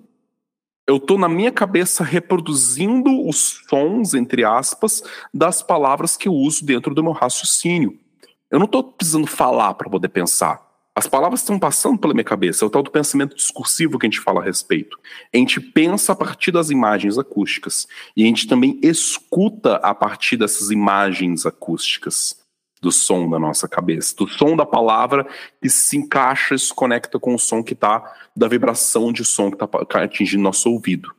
Então não é escutar e entender o outro, não é simplesmente a vibração do som que a pessoa movimenta com a boca, com a respiração né, e com a boca e com nossa caixa fonética, ou a, as cordas vocais, a, a boca, a língua, os dentes, os lábios, que a gente usa para poder reproduzir esses sons, não é o som batendo no seu ouvido que é escutar. É o som batendo no seu ouvido e ele se encaixar com uma imagem acústica que você já tem daquela palavra na sua cabeça. É assim que você escuta e percebe e processa e entende o que o outro diz. E aí, imagem nesse sentido pode ser a sua capacidade de se sentar na cama e se imaginar estando numa canoa, no fundo de uma canoa e a canoa está balançando. Nem sempre você precisa ver como sendo a visualização, né, a visão do ambiente que está ao seu redor, mas você reproduz com o seu corpo a sensação do balanço de estar balançando numa canoa, mesmo que você esteja deitado ou deitada na sua cama parado.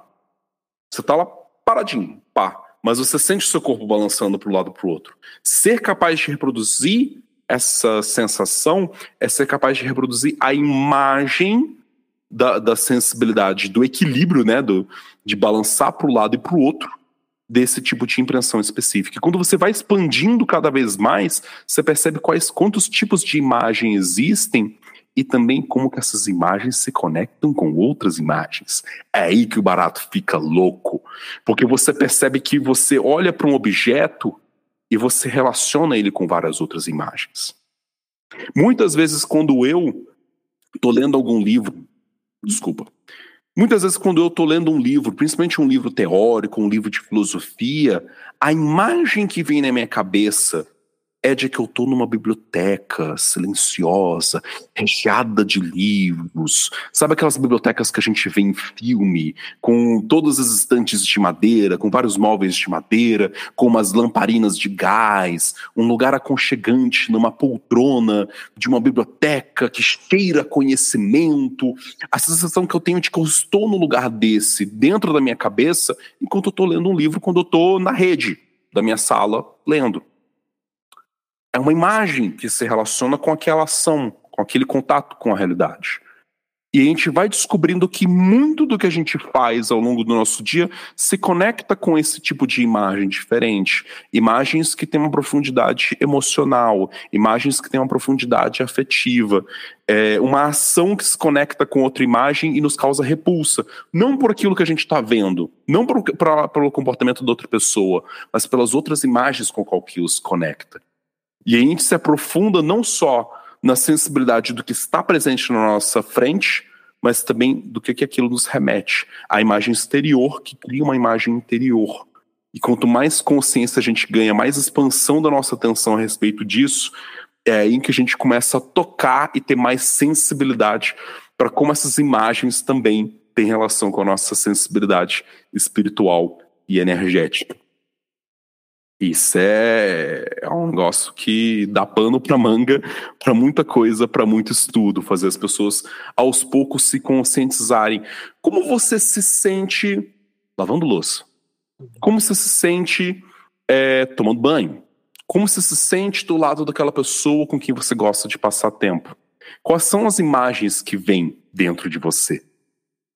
As imagens do nosso sonhar são essas imagens também essas imagens internas que a gente cria, essas narrativas que a nossa mente confabula e que elas têm uma profundidade de significado, têm uma profundidade simbólica para ser desvelada a partir daquilo. Mas não é só quando a gente está sonhando dormindo, é também quando a gente está sonhando acordado. As histórias que a gente cria na nossa cabeça e aquela ima as imagens que nos acompanham, a gente muitas vezes nem está dando atenção, mas elas estão presentes lá. Sensacional. O devaneio, né? É o daydream, o sonho jogo. Sim. E que nem sempre a gente precisa estar tá, é, boboiando, tipo, no ônibus, olhando pela janela e fazendo esse daydreaming na nossa cabeça. Esse daydreaming ele acontece quase que continuamente o tempo inteiro. É como a imagem que eu estou vivenciando agora, de ser a imagem do professor o local onde eu me encontro agora conversando e falando não é simplesmente eu sentado na cadeira do meu escritório conversando numa chamada de Google Meet com outras duas pessoas que eu estou conhecendo hoje. É, o local em que eu me encontro, na minha cabeça, me gera as imagens do meu entendimento, da minha capacidade de transmitir saber. Me, me coloca muito na imagem do meu lugar dentro da sala de aula comunicador, de alguém que fala, de alguém que instrui, de alguém que orienta. Então eu não estou só sentado aqui na cadeira conversando com vocês. Eu estou sentado na cadeira conversando com vocês e internamente eu estou numa sala de aula. Sim, Mas e podem... também, né? Onde está o ouvinte nesse momento, né? Você está sentado, andando, fazendo o que está fazendo, ou está com essas com esse acesso ao, ao próprio subconsciente, né? Uhum. É quando, eu tô na, quando eu tô. Desculpa o, o, comentário cortado, mas um outro exemplo. Quando eu tô na academia, e lá na academia onde eu tô agora fazendo musculação, os caras colocam música lá, às vezes de rock, assim. Rock não, música eletrônica, música animada, bota hip hop, que eu adoro, que eu amo, bota uns rap lá. E naquele momento eu não tô simplesmente levantando peso, eu não tô simplesmente na academia, eu tô praticamente me preparando pra guerra tô ali como guerreiro, ah, levantando peso, ah, fazendo esforço, tô me tornando um herói. É isso, meu momento de ah, me fortalecer, me tornar um herói naquele momento. Eu puxo peso com essa imagem interna na minha cabeça. Não é uma coisa, ah, enfadonha, chata. Eu voluntariamente crio essa imagem. Eu tô ali, ah, sou Hulk, tô ganhando força, tô me preparando, as imagens que a gente voluntariamente cria para, inclusive, nos ajudar a nos engajar com as coisas que a gente precisa fazer. Invocando Conan. Né? As ações. Pode falar. Invocando Conan, na, o Bárbaro na, na academia. Isso aí funciona. Posso relatar uma experiência mística com isso? é uma experiência que eu acho que eu também comentei já em outro lugar, mas eu posso falar mais sobre ela aqui. Tem muitas experiências para compartilhar. Certa vez, já morando aqui em São Paulo, eu fui no final de 2021 para minha cidade natal em Vitória. Passei por várias consultas médicas, porque o meu plano de saúde ainda era de lá. Hoje eu tenho plano de saúde aqui em São Paulo. Mas eu fui em Vitória, visitei meus parentes, passei uma semana inteira, dez dias, simplesmente só indo em consultório, fazendo consulta, fazendo exame, um monte de exame chato, isso, aquilo, outro. Tava super cansado. E de uma quinta para uma sexta-feira, eu nem dormi, porque o meu voo era tipo três horas da manhã, quatro horas da manhã. Então eu passei o restante da noite assistindo filme e batendo papo com minha irmã mais velha. Até a hora que chegou a hora de eu ir no aeroporto, recebi carona para ir no aeroporto, fui. Cheguei aqui no aeroporto de Guarulhos e o meu sogro me deu carona de volta para minha casa. Então eu já tinha passado ali virada, noite, 5 e 50 ele me buscou no, no aeroporto, maior quebra-galho que o meu sogro fez por mim, gosto muito dele, aprecio muito a amizade dele. E depois que eu cheguei em casa, eu pensei, putz, será que eu durmo agora para poder compensar ou eu tento é, continuar acordado para de noite eu dormir mais cedo, umas 10 da noite e compensar todo o sono que eu perdi? Falei, ah, vou ficar acordado mesmo, não tem problema. 5 da tarde, no, no, grupo de família que eu tenho com a minha esposa, com a família dela, eles mandaram mensagem falando: Ah, estamos precisando de, de mãos, de pessoas para poder ajudar numa ONG, que eles fazem parte, uma ONG, inclusive, coordenada por uma, uma dirigente espírita, que eles preparam comida para ajudar pessoas que são moradores de rua. E aí eu nunca tinha participado desse espaço, desse lugar, dessa ONG. Meu sogro faz parte dela. E eles falaram: ah, estão precisando de mãos, é o momento, é a noite que eles separam para os homens cortarem carne. E para poder ir lá e, e, cortar um monte de carne, para poder ajudar a preparar, que eles preparam comida em massa, para poder distribuir para moradores de rua. Cinco da tarde, eu já estava destruído de cansado, me forçando a continuar acordado para não dormir cedo demais. E me chamaram para poder ir lá cortar carne, porque se ninguém conseguisse mais ir, porque eles tinham poucas pessoas voluntárias naquele dia, provavelmente o meu sogro e mais uma ou duas pessoas iam ter que passar a madrugada inteira cortando carne para poder preparar as coisas para o domingo onde eles iam oferecer a comida. E eu pensei, putz, o cara acordou 5 da manhã para poder me buscar no aeroporto de Guarulhos. Ele também deve estar tá super cansado. Se eu não me propuser isso agora, eu vou deixar o cara se ferrar junto com duas outras pessoas. Então vou, vou, vou tentar fazer um, um jeito. Falei, tô destruído, tô super cansado, nem dormi essa noite, mas eu vou. Beleza. Deu mais ou menos próximo das 6 horas da tarde, que é o horário que ele combinou de me buscar. Eu pensei, cara, do jeito que eu tô, eu não vou aguentar. Não vou dar conta, então tem que fazer alguma coisa. Então eu busquei, abri círculo mágico, deitei na minha cama, e naquele momento fui tentando entrar em estados alterados de consciência, entrar em gnose. E eu puxei para mim, eu invoquei em mim o que eu chamei de uma forma bestial. Que significa eu imaginei uma versão super potente, super forte de mim mesmo. Eu imaginei na minha frente um ser todo vermelho, musculoso, ah, com toda aquela gana, com toda aquela força, com toda aquela propensão, né, ação e eu entendi aquilo como uma maneira que eu criei daquela imagem de ativar a minha própria adrenalina, para que a adrenalina circulasse do meu cérebro para o meu sangue, porque eu sei que a adrenalina é um tipo de hormônio que é capaz de sobrepujar o cansaço do sono. Então eu fiz com aquilo, eu não, não tinha condição necessariamente de criar algum contexto que me obrigasse a produzir adrenalina. Porque muitas vezes situações de extremo risco criam automaticamente, né? Fazem o cérebro dar uma descarga, né? Os hormônios geram uma descarga de adrenalina para você ter chance de sobreviver naquele momento, porque aquilo te dá mais força, te dá mais energia, te dá mais propensão à ação, ativa melhor a sua circulação, a sua musculatura. Aciona o seu corpo para a ação e para o combate. Por isso que quando você está em risco, você fica acelerado, é a adrenalina agindo no seu corpo.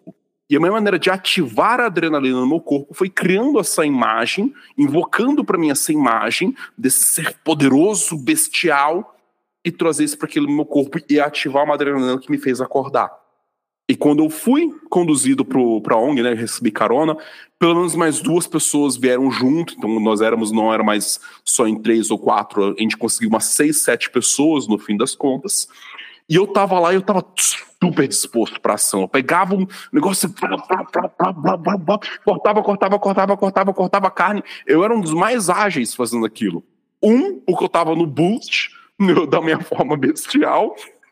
Dois, porque eu realmente queria que aquilo acabasse rápido. Porque eu queria poder voltar a descansar.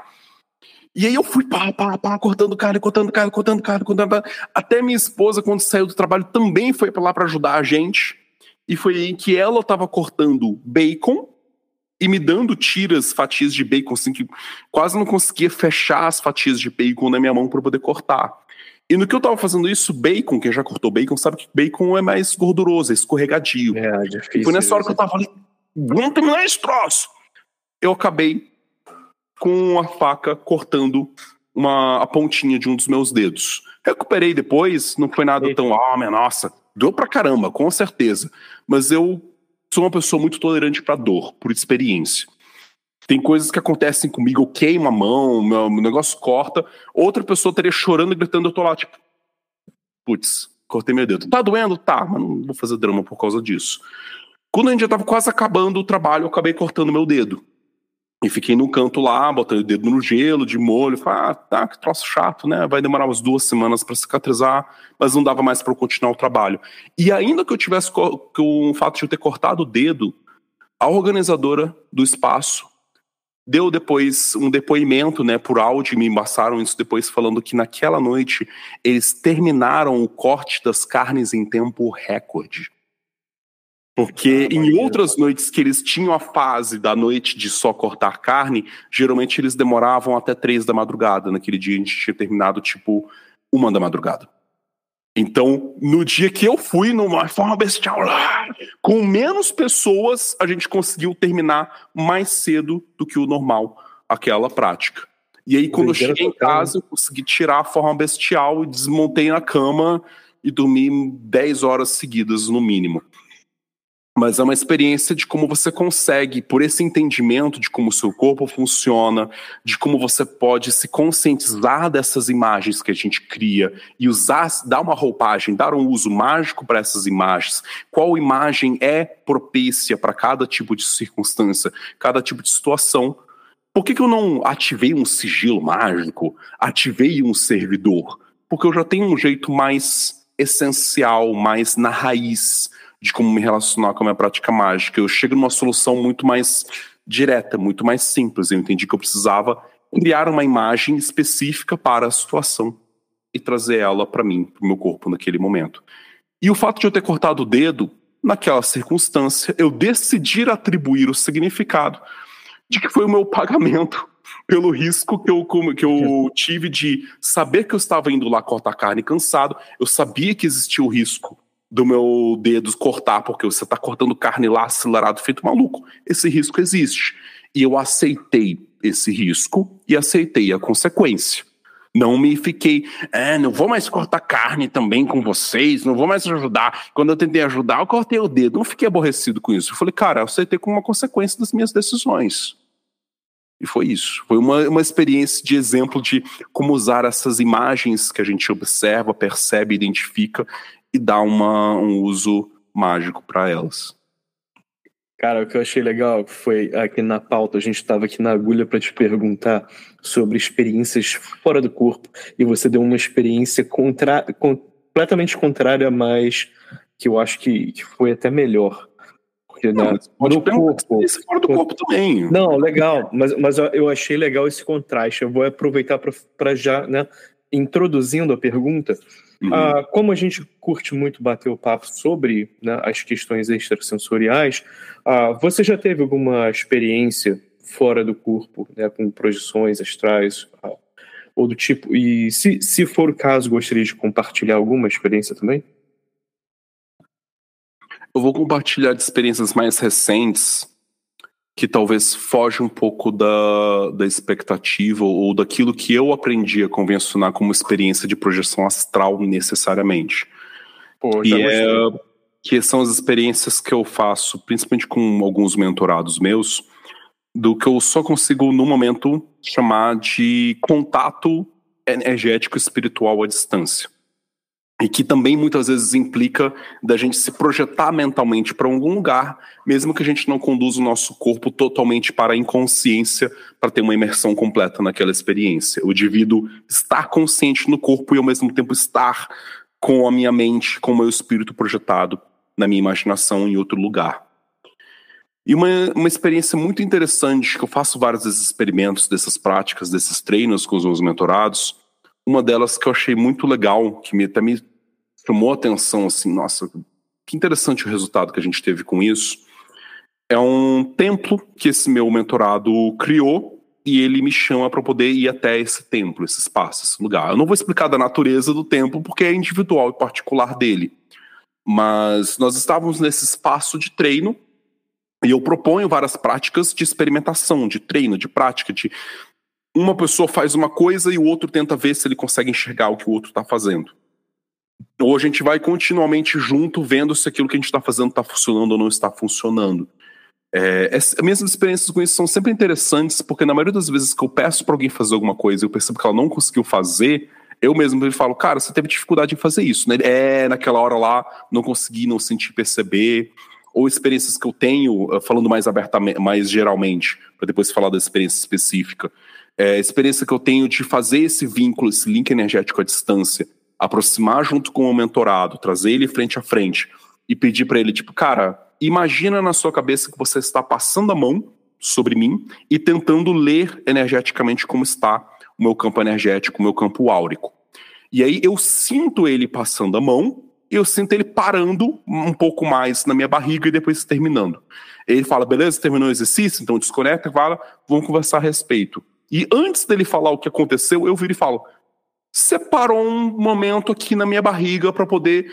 Ficou mais tempo ali para poder perceber alguma coisa que você estava percebendo que estava estranha, né? E ele fala: cara, sim, sim, é verdade, eu fiz isso. Ou seja, não é simplesmente eu projetando qual é a narrativa do que tem que acontecer no experimento e tendo sensibilidades que não correspondem com o que o outro está vivendo na experiência. A maioria das, gigantesca maioria das vezes, o que está acontecendo bate dos dois lados e até mesmo aquilo que está falhando bate dos dois lados. Se eu tento estabelecer a conexão e eu vejo que a conexão não está funcionando, ou tipo, alguma coisa está bloqueando, eu falo, cara, o que está acontecendo? Você não está conseguindo conectar, né? Ele, é, de fato, tá uma coisa estranha no meio do caminho, então vamos, vamos investigar e explorar juntos. Então estava eu nesse templo mental, astral, entre aspas, do meu mentorado, e a gente criou juntos um pilar ali no meio do, do nosso campo de treinamento, um pilar como se fosse um pilar grego uma tábua, um, um, uma mesa redonda, mais simples de colocar dessa forma. E aí eu fiz um experimento, que foi, eu peguei uma arma mágica minha, mentalmente, fiz a construção mental dela, né, a, a, plasmei astralmente essa arma mágica, tirei ela na minha imaginação de trás da minha, minha calça e coloquei na mesa e falei, tenta ver o que eu acabei de colocar na mesa, sem falar nada do que era aos poucos, ele foi falando, putz, parece que é um, uma arma. Eu, ah, vai lá, continua, o que, que você tá vendo? Parece que é uma, uma coisa com lâmina, eu acho que é uma faca. Tá? Mas fala mais detalhes dela. Ele, ah, eu tô vendo que no cabo dela tem uns detalhes vermelhos. Eu falei, oh, muito bom, mas agora me fala, qual a cor da lâmina? Ele, e a lâmina é preta. Show, beleza. E a gente desconectou e eu peguei a minha arma mágica. Se quiser, eu pego para mostrar para vocês agora. Para você que não está vendo o vídeo, tá pegando agora. Ah, eu vou mandar uma foto disso daqui para vocês ah, incluírem no site do podcast. Ele Bem legal, essa... uma faca parece uma adaga, muito maneira. Um cabo muito interessante com vários detalhes. Sim desenho no metal, bem legal. Tem duas listras vermelhas e a lâmina Sim. é preta. Preta. Você vê um pouquinho do inox, do inox no, nos lados, mas o, o centro, a maior parte do, da lâmina é preta. Sim. Então. Pô, Essa é um, uma adaga que eu uso há quase 10 anos em práticas mágicas minhas, então ela é muito carregada, né, energeticamente. E muitos momentos, quando eu estou fazendo uma prática mais mental, eu consigo meio que summonar as minhas armas mágicas pelo relacionamento que eu tenho com elas. Então, naquele momento, eu peguei minha arma mágica, coloquei no meio e ele viu a minha arma mágica sem eu falar nada, sem eu sugerir nada sobre o que, que poderia estar ali naquela mesa naquele momento.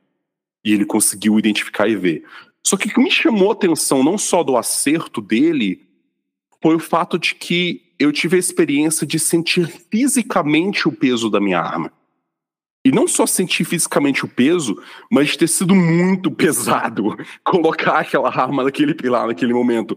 O meu braço físico sentir dor nele de estar tá pegando a arma mágica e colocando ali na, naquela mesinha. E claro, também tem o fato de que, porque eu estava tentando me certificar de que ele iria conseguir ver, eu estava botando muita força mágica, muita força de vontade em trazer aquilo a, vamos dizer assim, plasmar energeticamente aquela arma mágica para ele conseguir ver. Então eu senti quase que um esforço físico de estar tá tendo que manter aquela, eh, sustentar aquela visualização.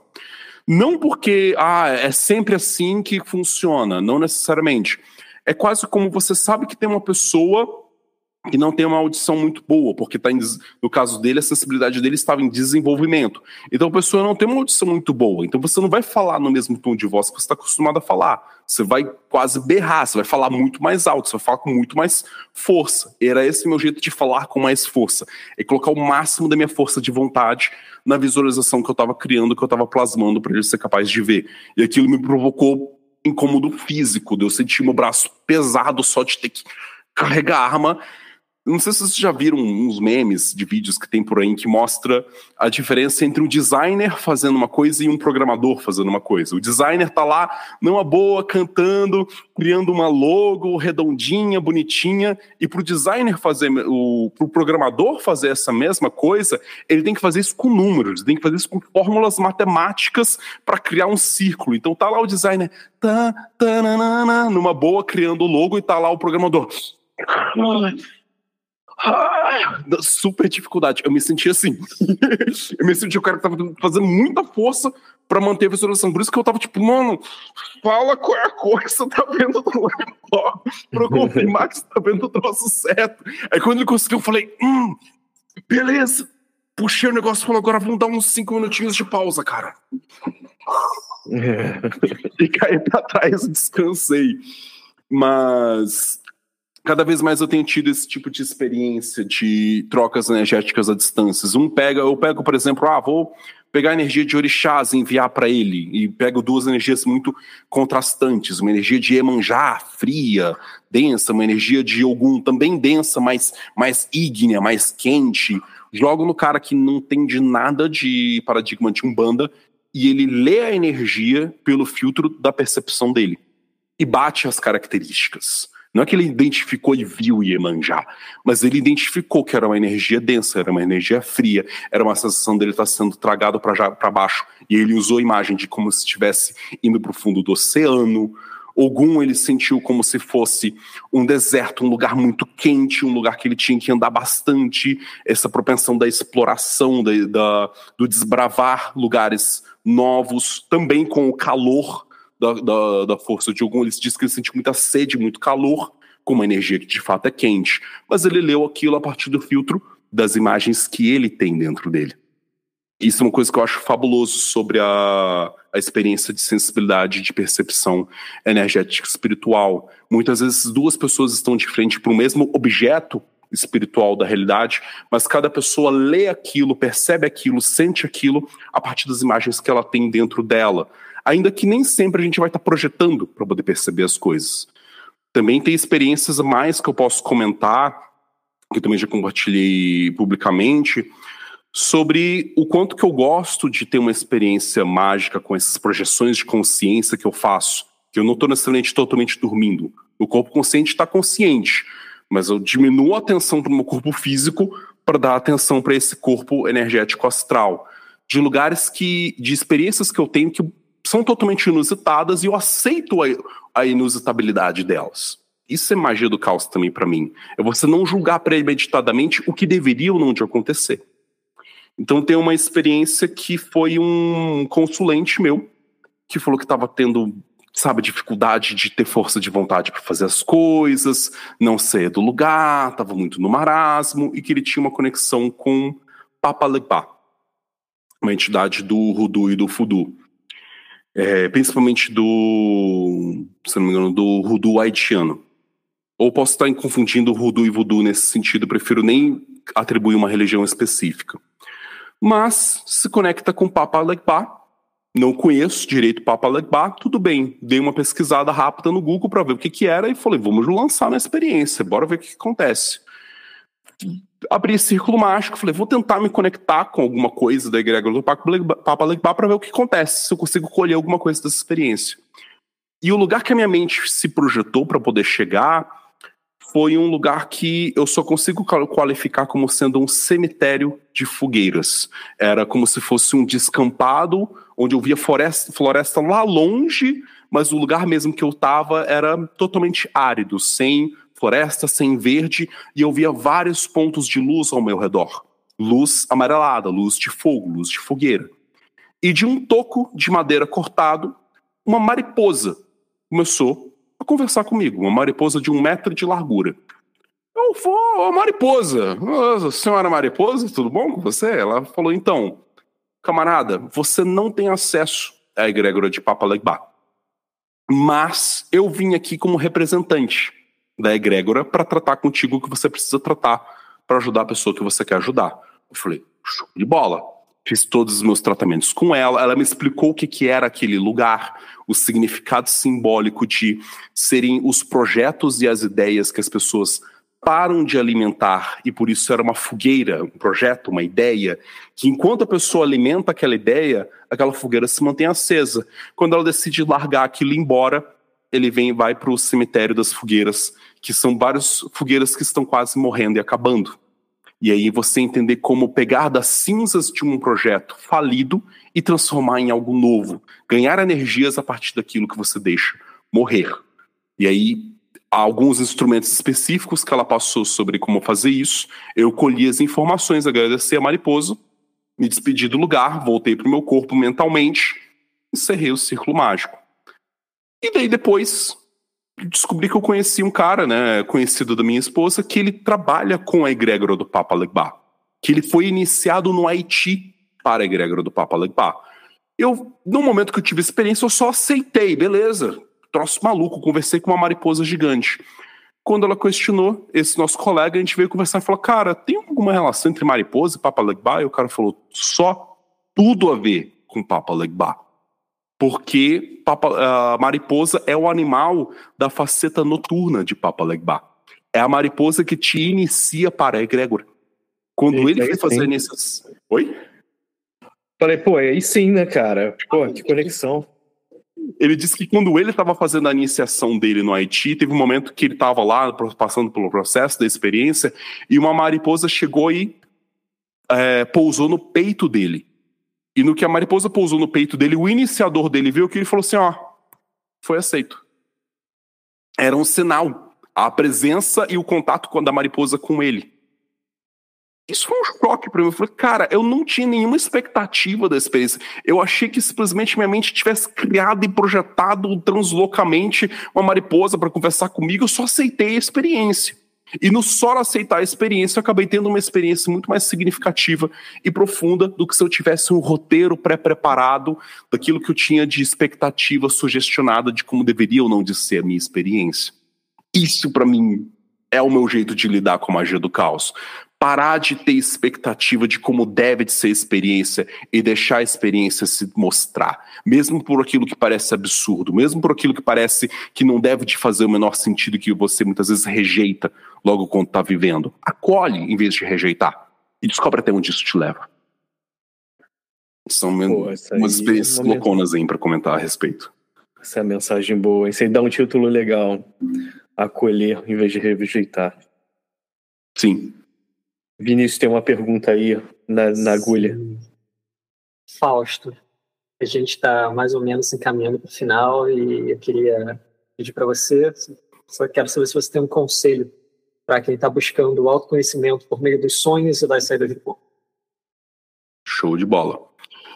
Bom, tem muitas instruções que as pessoas podem buscar que talvez não seja necessariamente o caso de eu instruir agora, que eu acredito que vocês também devem passar muitas dicas, muitas ideias sobre como as pessoas se relacionarem melhor com o sonhar, sobre coisas que você pode fazer para poder é, lembrar melhor dos seus sonhos ou ter mais, mais lucidez dentro dos sonhos.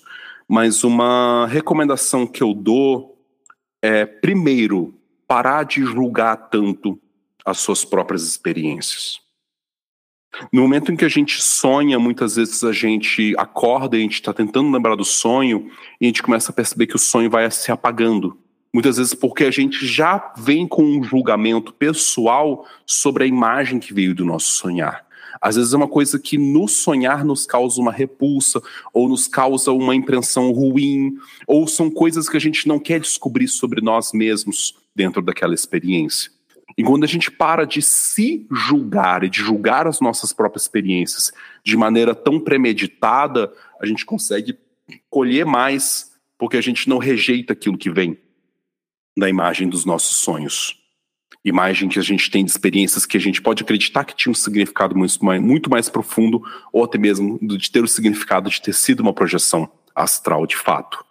Então, não julgar aquilo que você vive, não acreditar porque você teve uma experiência que pareceu muito ridícula ou estranha ou absurda ou vergonhosa, que aquilo significa necessariamente que é algo que você tem que apagar e esquecer, porque aquilo te torna, faz você olhar para si mesmo de uma maneira ruim. Posso dar um exemplo muito louco disso? No início de quando eu estava começando a me relacionar com minha esposa, ela teve um sonho muito absurdo para ela. Ela teve um sonho, e agora eu vou expor algumas coisas para as pessoas terem cautela com a sensibilidade com que isso pode atingir vocês ou não. Mas ela teve o sonho de que eu estava me relacionando sexualmente com a mãe dela. E aquilo espantou ela pra caramba. E depois dela ter um sonho que, ela tava, que eu, eu estava me relacionando com a mãe dela, no sonho, ela estava segurando uma membro sexual na mão dela. E ela estava segurando aquele membro e, e varando. Você tem que resolver isso. E no sonho, eu reagi aquilo falando: calma, tranquilo, não tem problema. E depois ela acordou. Para uma pessoa, muitas vezes tem esse tipo de experiência com o sonho e fala: Nossa, que sonho absurdo, meu Deus, eu vi o cara porque eu estou interessado ficando com a minha mãe. Ah! E repulsa, calma, porque ela veio conversar comigo achando que, tipo, nossa, eu vou falar um troço muito, muito ridículo pro cara que eu tô interessado, o que, que ele vai pensar de mim?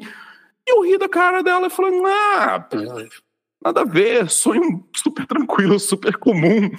É, você provavelmente Sim, pode, inclusive, explorar uma interpretação a respeito disso do seu lado feminino e materno aprovar o seu interesse e o seu desejo por mim. E essa aprovação se repre ser representada por você no sonho ver a imagem minha se relacionando com a sua mãe. Uma faceta sua que se relaciona com a imagem da sua mãe me aceita e se assimila com ela. Mas e esse negócio de eu estar segurando né, o seu órgão sexual? Bom, é porque você deve ter percebido que no momento o meu desejo, o meu interesse sexual está nas suas mãos, focado em você. O meu desejo de prazer é todo seu. E você dizendo que é uma coisa que pode ser problemática, que precisa ser resolvida, apenas porque nesse momento nós estamos nos relacionando à distância. A gente não teve ainda a possibilidade de ter o nosso encontro carnal, pessoal, para poder descobrir qual, o que, que vai ser a partir desse desejo, desse interesse sexual mútuo. E eu, no sonho, estava totalmente tranquilo, pois esse de fato é a impressão que eu passo para você. Que não é um problema o fato de nós estarmos sentindo desejo um para o outro, mesmo estando à distância. Porque relaxa, uma hora a gente vai resolver isso. Então muitas vezes a gente dá uma roupagem maluca, absurda. Nossa, tive um sonho que eu estava agredindo uma pessoa X ou uma pessoa assada. Calma. Busque alguém que te ajude também a explorar, interpretar e entender isso. Não julgue e rejeite premeditadamente a sua experiência, porque, para ser bem sincero, quem tem experiência com o sonhar, com interpretar o sonhar, com anotar os sonhos, eu que já tenho, sei lá, perdi a conta de quantos registros de sonho eu tenho, eu tenho mais de 500 sonhos registrados, a gente se familiariza com como é, como são as imagens do sonhar, ao ponto de que aquilo que as pessoas lembram só de um, dois, três sonhos, acho que tem um sonho muito maluco, muito absurdo, muito impossível de ser entendido, geralmente muitas vezes é muito comum. Então. na noia de não interpretar e achar que é preto e branco, né? É exatamente aquilo que vai acontecer. Muito bom. É. Assim. Essa é visão. Claro, é claro que as nossas imagens do sonhar nem sempre elas são só simbólicas e interpretativas. Então, um conselho que eu tenho a dar para nesse sentido é estude pessoas que falam a respeito do sonhar. Estude um camarada muito bom brasileiro chamado Siddhartha Ribeiro, que ele tem uma interpretação mais neurológica sobre isso. É, um olhar um pouco mais cético, não espiritualista, não gnóstico, mas também muito profundo, muito interessante, muito rico, o entendimento que ele tem do sonhar. Estude o nosso querido amigo Carl Gustav Jung, porque isso vai te entender, ajudar a entender melhor sobre simbolismo, sobre como explorar imagens simbólicas. Estude discípulos do Jung, que também são até melhores em algum sentido por serem mais didáticos, por conseguirem tratar aquelas ideias muito rebuscadas do Jung de uma maneira facilitada para pessoas leigas, como o James A. Hall e também a nossa, tem a outra discípula dele que também é muito boa, que o nome é meio complicado, que Von sempre me pode com a cabeça. Oi? A Von Franz. Nossa, sim, ela é fabulosa, cara. Para mim, em algum sentido, eu gosto mais de ler ela do que ler Jung. Para ser bem sincero. Bem sincerão mesmo. Então, estude discípulos, estude pessoas que falam sobre esse sonhar, entenda que nem sempre o olhar acadêmico científico vai ser o olhar que a gente tensiona como objetivo dentro de uma vivência mágica, dentro de uma vivência espiritual, nem sempre o olhar crítico de um acadêmico vai automaticamente validar aquilo que a gente busca entender e validar e explorar num sentido mais profundo da experiência mística, mas o olhar que essas pessoas trazem é muito profundo e aprofunda o nosso entendimento das nossas próprias experiências. E aí conecto de novo com aquela ideia do cientificismo e da crítica que eu faço ao cientificismo, que é não é porque você explicou uma parte do fenômeno que significa que a sua explicação sobre o fenômeno é total e suficiente para falar sobre aquilo. Mesmo pessoas que estudam dentro de laboratórios a neurociência ligada, por exemplo, à experiência da mediunidade, mesmo esses pesquisadores estudam isso entendendo que o recorte deles é falar o que acontece com o seu cérebro, o que acontece com o seu corpo, quando você tem experiência de estar incorporando um espírito dentro da sua crença. Não fala nada sobre a validade daquela crença ou não. E não é porque você deu uma explicação de um jeito neurológica que isso exclui outras explicações. E não só porque não exclui outras explicações, mas porque o território da magia, o território da espiritualidade não confronta o conhecimento científico, expande que era magia no passado, hoje é ciência. Pois é. E que provavelmente vai continuar sendo não ciência, né? Porque para mim a magia, ela não se relaciona só com aquilo que para algumas pessoas é abaixo da razão e que precisa ser racionalizado. A magia para mim tem a ver muitas vezes com o que depende de um outro tipo de pensamento que não é necessariamente o pensamento lógico racional, para ser entendido, para ser absorvido. Tem relação com a parte da vida que eu chamo de irracionalizável.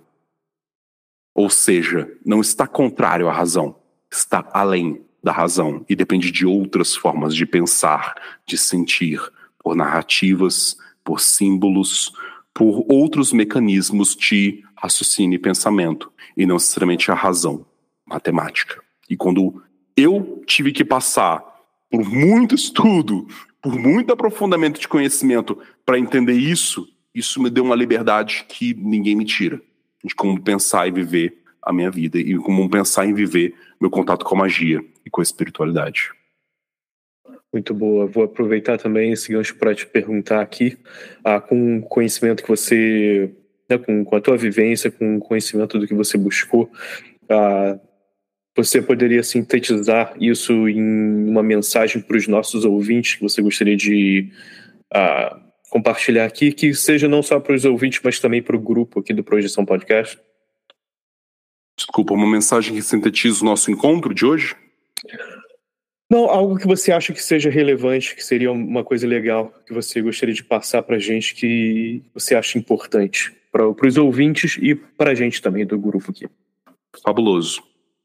Uma mensagem importante que eu considero para todas as pessoas. Não tenha ansiedade de chegar em um determinado lugar não fique pensando, puxa, mas como eu ainda sou iniciante, novato nisso. Puxa, olha quantas coisas não vivi. Olha quantas coisas ainda não estudei. Olha quanto conhecimento eu ainda tenho que trilhar. Ou também não fique preocupado em querer pular etapas, em querer chegar já no resultado, no conhecimento, porque você leu no livro e agora você leu no livro e você automaticamente sabe. Tem muitas coisas que não são a, o começo do conhecimento, são o resultado final de uma jornada muito longa. Até mesmo a frase que foi usada na abertura como uma forma de fazer referência à magia do caos. A frase tão famosa: nada é verdadeiro, tudo é permitido. Isso não é um ponto de partida, isso é um ponto de conclusão, que exige muita jornada, muita caminhada. E eu sei que angustia, a gente quer começar numa coisa nova, qualquer coisa nova que a gente começa, a gente eh, se projeta naquela pessoa que a gente vê fazendo aquilo com muita maestria. Eu começo a tocar violão, putz, eu queria poder saber tocar violão que nem meu professor, olha como o cara é foda, ele toca ali os dedos, pá, faz os acordes super difíceis, super rápido, e você se frustra, se angustia porque você ainda não está lá. Para ser bem sincero, aceite primeiro onde você está nisso. Segundo, Comece de onde você está. Ah, eu não tenho o melhor violão, não importa. Qual que é o violão que você tem? Ah, eu, eu talvez não estou lendo os livros certos. Não existe livro certo. Absolutamente não existe livro certo. Não existe jeito certo de começar na caminhada. Você começa de onde você está com aquilo que está na sua mão, com o que você tem de instrumento na sua mão. Ah, eu peguei um livro aqui para ler, mas não acho que ele necessariamente deve ser o melhor livro. Beleza, lê até o final. E aí você vai encontrar um outro livro para ler, para estudar sobre aquele assunto, um livro talvez mais mediano, e você vai lendo aquele livro, você vai descobrir que aquele autor menciona outros autores, outras autoras. E aí você vai procurar e se interessar em ler as pessoas que esse autor que você está lendo agora cita. E isso automaticamente vai fazer você trilhar espaços, passar por diferentes lugares. Putz, fiz um curso com fulano de tal e ele menciona um outro colega dele que também é muito inteligente, muito interessante. Estude com pessoa A, estude com pessoa B, estude comigo, estude com a galera do projeto Projeção Podcast, estuda com outro camarada também, estuda com o Rodrigo Vignoli, estuda com todo mundo que você quiser estudar. Mas quem que é o cara melhor para poder estudar? Não importa.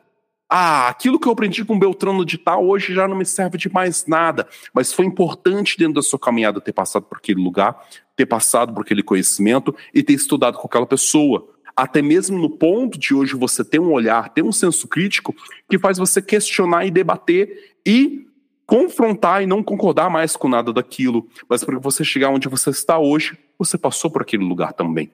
Não queira sabejar a resposta final, porque é muito provável que ela não exista. Então aproveite a caminhada e aprenda a se conciliar com a jornada, com a etapa que você está agora. É, não superestime aquilo que você acha que você está tendo de domínio de vivência e também não se subestime o sufici ao ponto, não se subestime ao ponto de você pensar que você nunca pode chegar em lugar nenhum. Às vezes a gente acha que a gente está estagnado, mas a gente está se movimentando de formas que a gente não enxerga. Essa é a minha mensagem final para as pessoas. Sensacional, belíssimo. E quero aproveitar, Fausto, o nosso momento jabá, onde as pessoas podem conhecer mais sobre o seu trabalho. Vocês podem me conhecer em várias redes sociais que eu estou presente pelo nome Eu Fausto Ramos. No Instagram, arroba Eu Fausto Ramos, TikTok, Eu Fausto Ramos, YouTube, Eu Fausto Ramos.